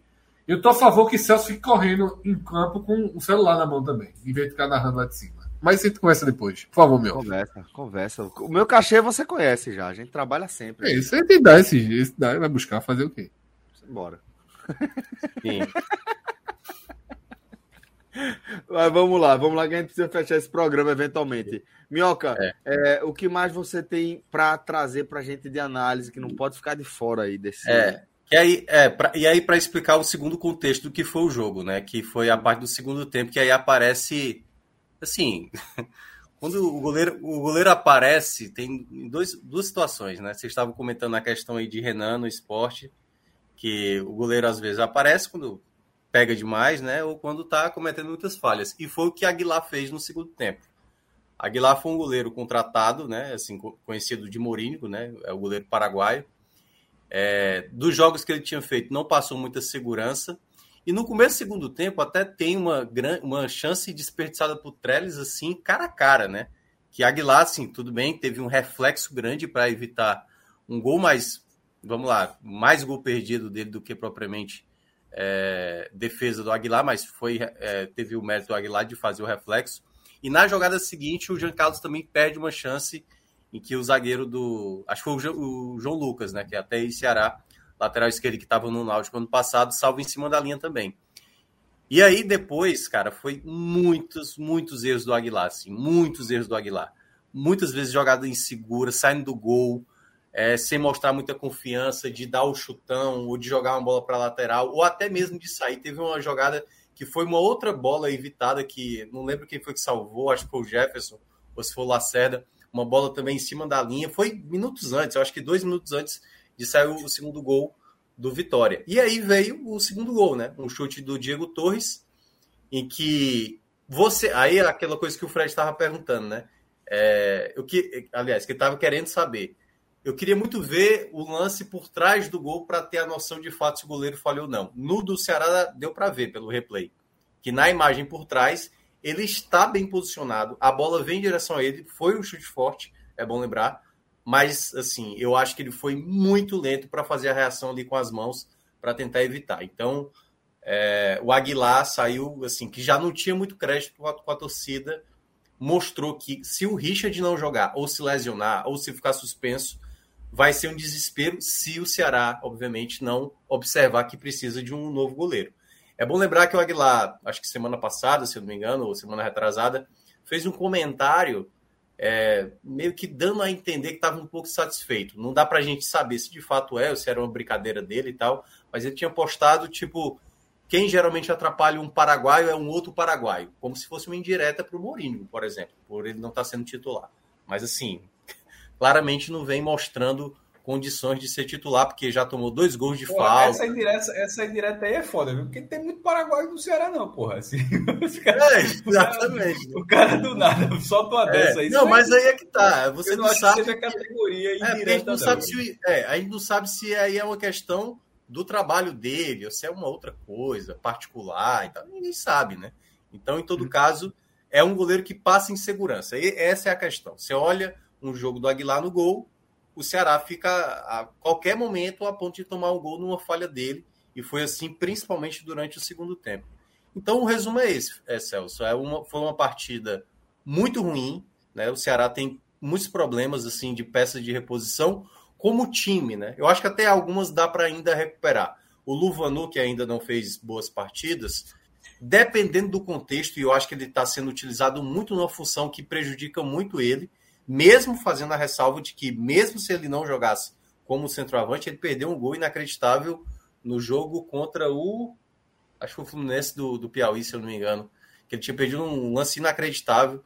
É, e mesmo assim, né, não é pelo fato de estar tá jogando como camisa nova que está o prejudicando. Ali é muito mais uma questão técnica. Mas eu acho que isso pode estar tá minando ele, sabe? De confiança. Eu acho que ele não, tá, não jogar na posição dele, isso é um problema. Aí você junta com o Chay, você vai juntando vários jogadores abaixo, né? Eu acho que é, já entrando nos destaques, Celso, né? Já para. Fica à vontade. É, claramente, Aguilar é, vai entrar no pódio negativo, Chay vai entrar no pódio negativo. É, para mim, Luvano, mais uma vez, vai entrar no pódio negativo. Kaique teve um bom momento, mas cometeu muitos erros de passes. Eu acho que o meio de campo do Ceará não estava legal. Ele fez primeiro Kaique com o Maranhão, depois trouxe o Giovani, que eu acho que talvez tenha sido o jogador que até deu uma melhoria para o Ceará sabe assim, de construção. Né? O Giovanni, para mim, é um jogador muito irregular, começa bem o jogo, durante o jogo ele cai, depois melhora, depois cai de novo. Então ele não consegue ter uma constância de, de, de performance. Mas eu acho que foi o jogador que ainda conseguiu dar um, um pouco mais de, de lucidez, sabe, no, na construção de jogo do Ceará. Mas é assim, o saldo da partida é de poucos jogadores escaparam, né? Talvez o Giovanni, um pouco o Jean Carlos, mas bem, bem abaixo, perdeu um gol que não poderia perder, que poderia ser o 2 a 0 né? Do Ceará. Aliás, o 2 a 0 é ótimo. O 1 a 1 né? O Ceará poderia empatar e que esse empate garantiria já o Ceará matematicamente. Claro que a gente já tá falando que o Ceará virtualmente já está garantido, assim como o ABC, né? Porque vai pegar o Fluminense do Piauí na última rodada. Mas o Ceará poderia é, ter feito um pouco melhor. Eu acho que ainda teve erros de formação do time. Acho que Mourinho poderia dar chance a outros jogadores, porque sabe aquela coisa de sempre insistir nos mesmos? Pô, já deu errado com esse, vai continuar de novo com esse mesmo cara, o Luvanon nessa função, o Chay nessa posição. Aí você não vai dando oportunidades. Léo Rafael, por exemplo, que entrou bem, acho que há três jogos atrás, eu acho que é, foi contra o Fluminense do Piauí. Então acho que ainda o Mourinho não, não conseguiu fazer do time alternativo um time competitivo. É um time muito vulnerável até, muito vulnerável mesmo.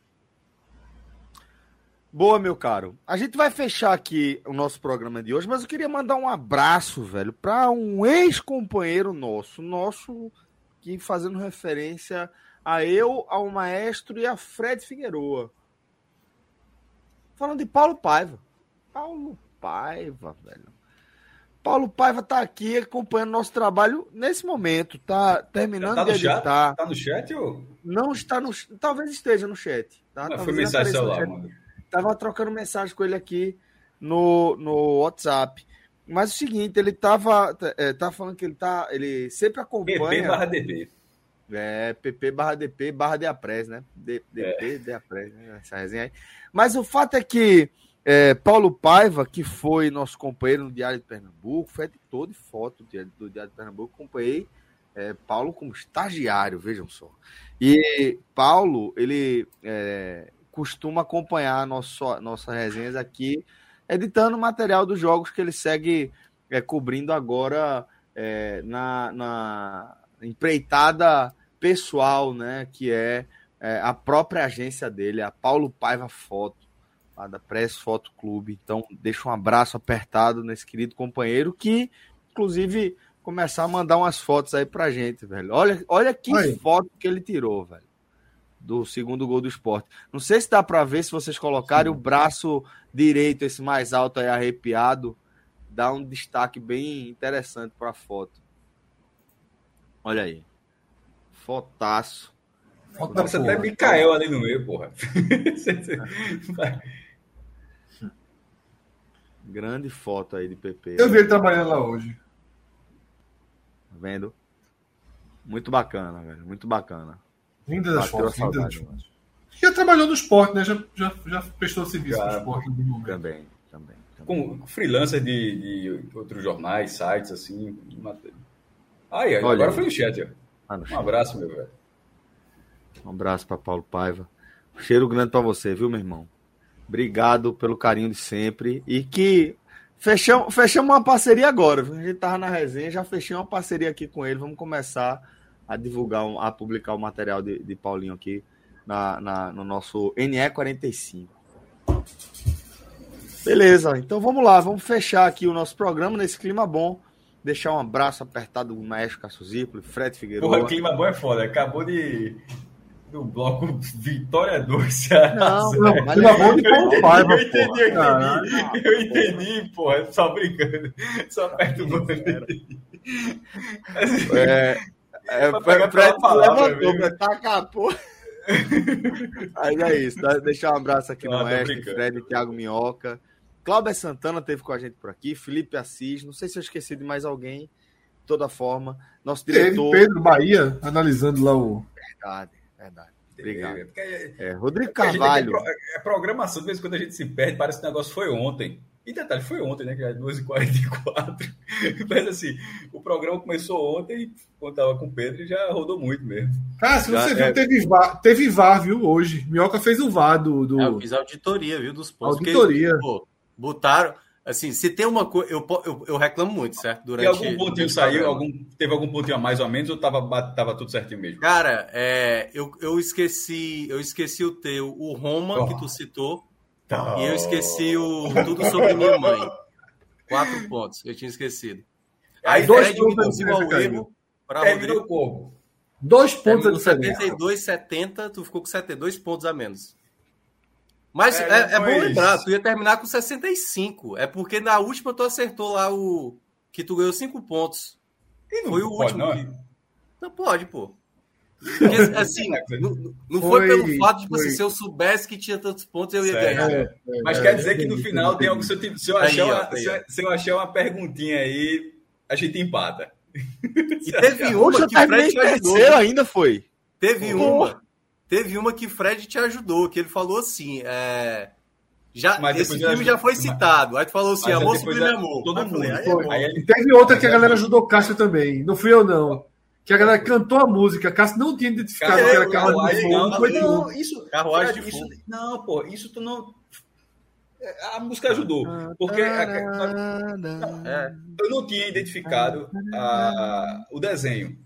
Mas na hora que teve essa música, Aí eu disse, pô, isso é carruagem de fogo, mas eu realmente. Era tu, pô. É. Dera, dera, dera. Ó, mas assim, eu percebi o que é que vocês se confundiram, porque quando eu lia, eu lia na ordem alfabética, que era Cássio, Celso. É, foi isso, foi isso, foi isso. Foi isso. Aí vocês achavam que o Cássio era o primeiro, o Celso foi, era o foi segundo. Isso, foi isso, foi isso, foi isso. Mas de qualquer forma, apareceram quatro pontinhos para mim, né?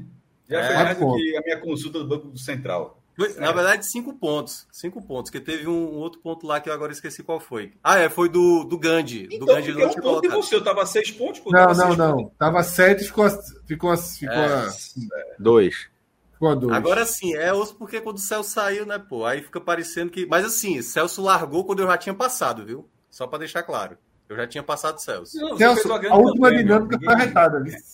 Mas já é. Pô, velho, Fred, foi, foi a melhor dinâmica que tu construiu do Game Show. Tava muito legal, velho. Eu não, eu não continuei porque eu tava mas tá realmente. Eu ainda não, mas tem dia que é foda, tem dia que é foda. É. Tem dia não, que é foda. Fred, vê, eu ainda tô puxado porque começou do, do, evento, aí na segunda foi feriado, eu ainda tava em Porto, aí fiquei com o menino em praia, piscina. Voltei, já foi emendando com. com é, coisa da gente Celso, mesmo. Tinha mais nove ontem... slides, Celso. Tinha mais nove slides. Na hora que ele prometeu pra ti que ia ser rápido, tinha mais nove. Mas era uma, uma única brincadeira.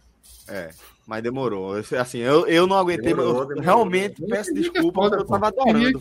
E eu me surpreendi comigo mesmo, viu? Tem hora que a galera a galera pegou Lincoln, meu irmão, não largou mais.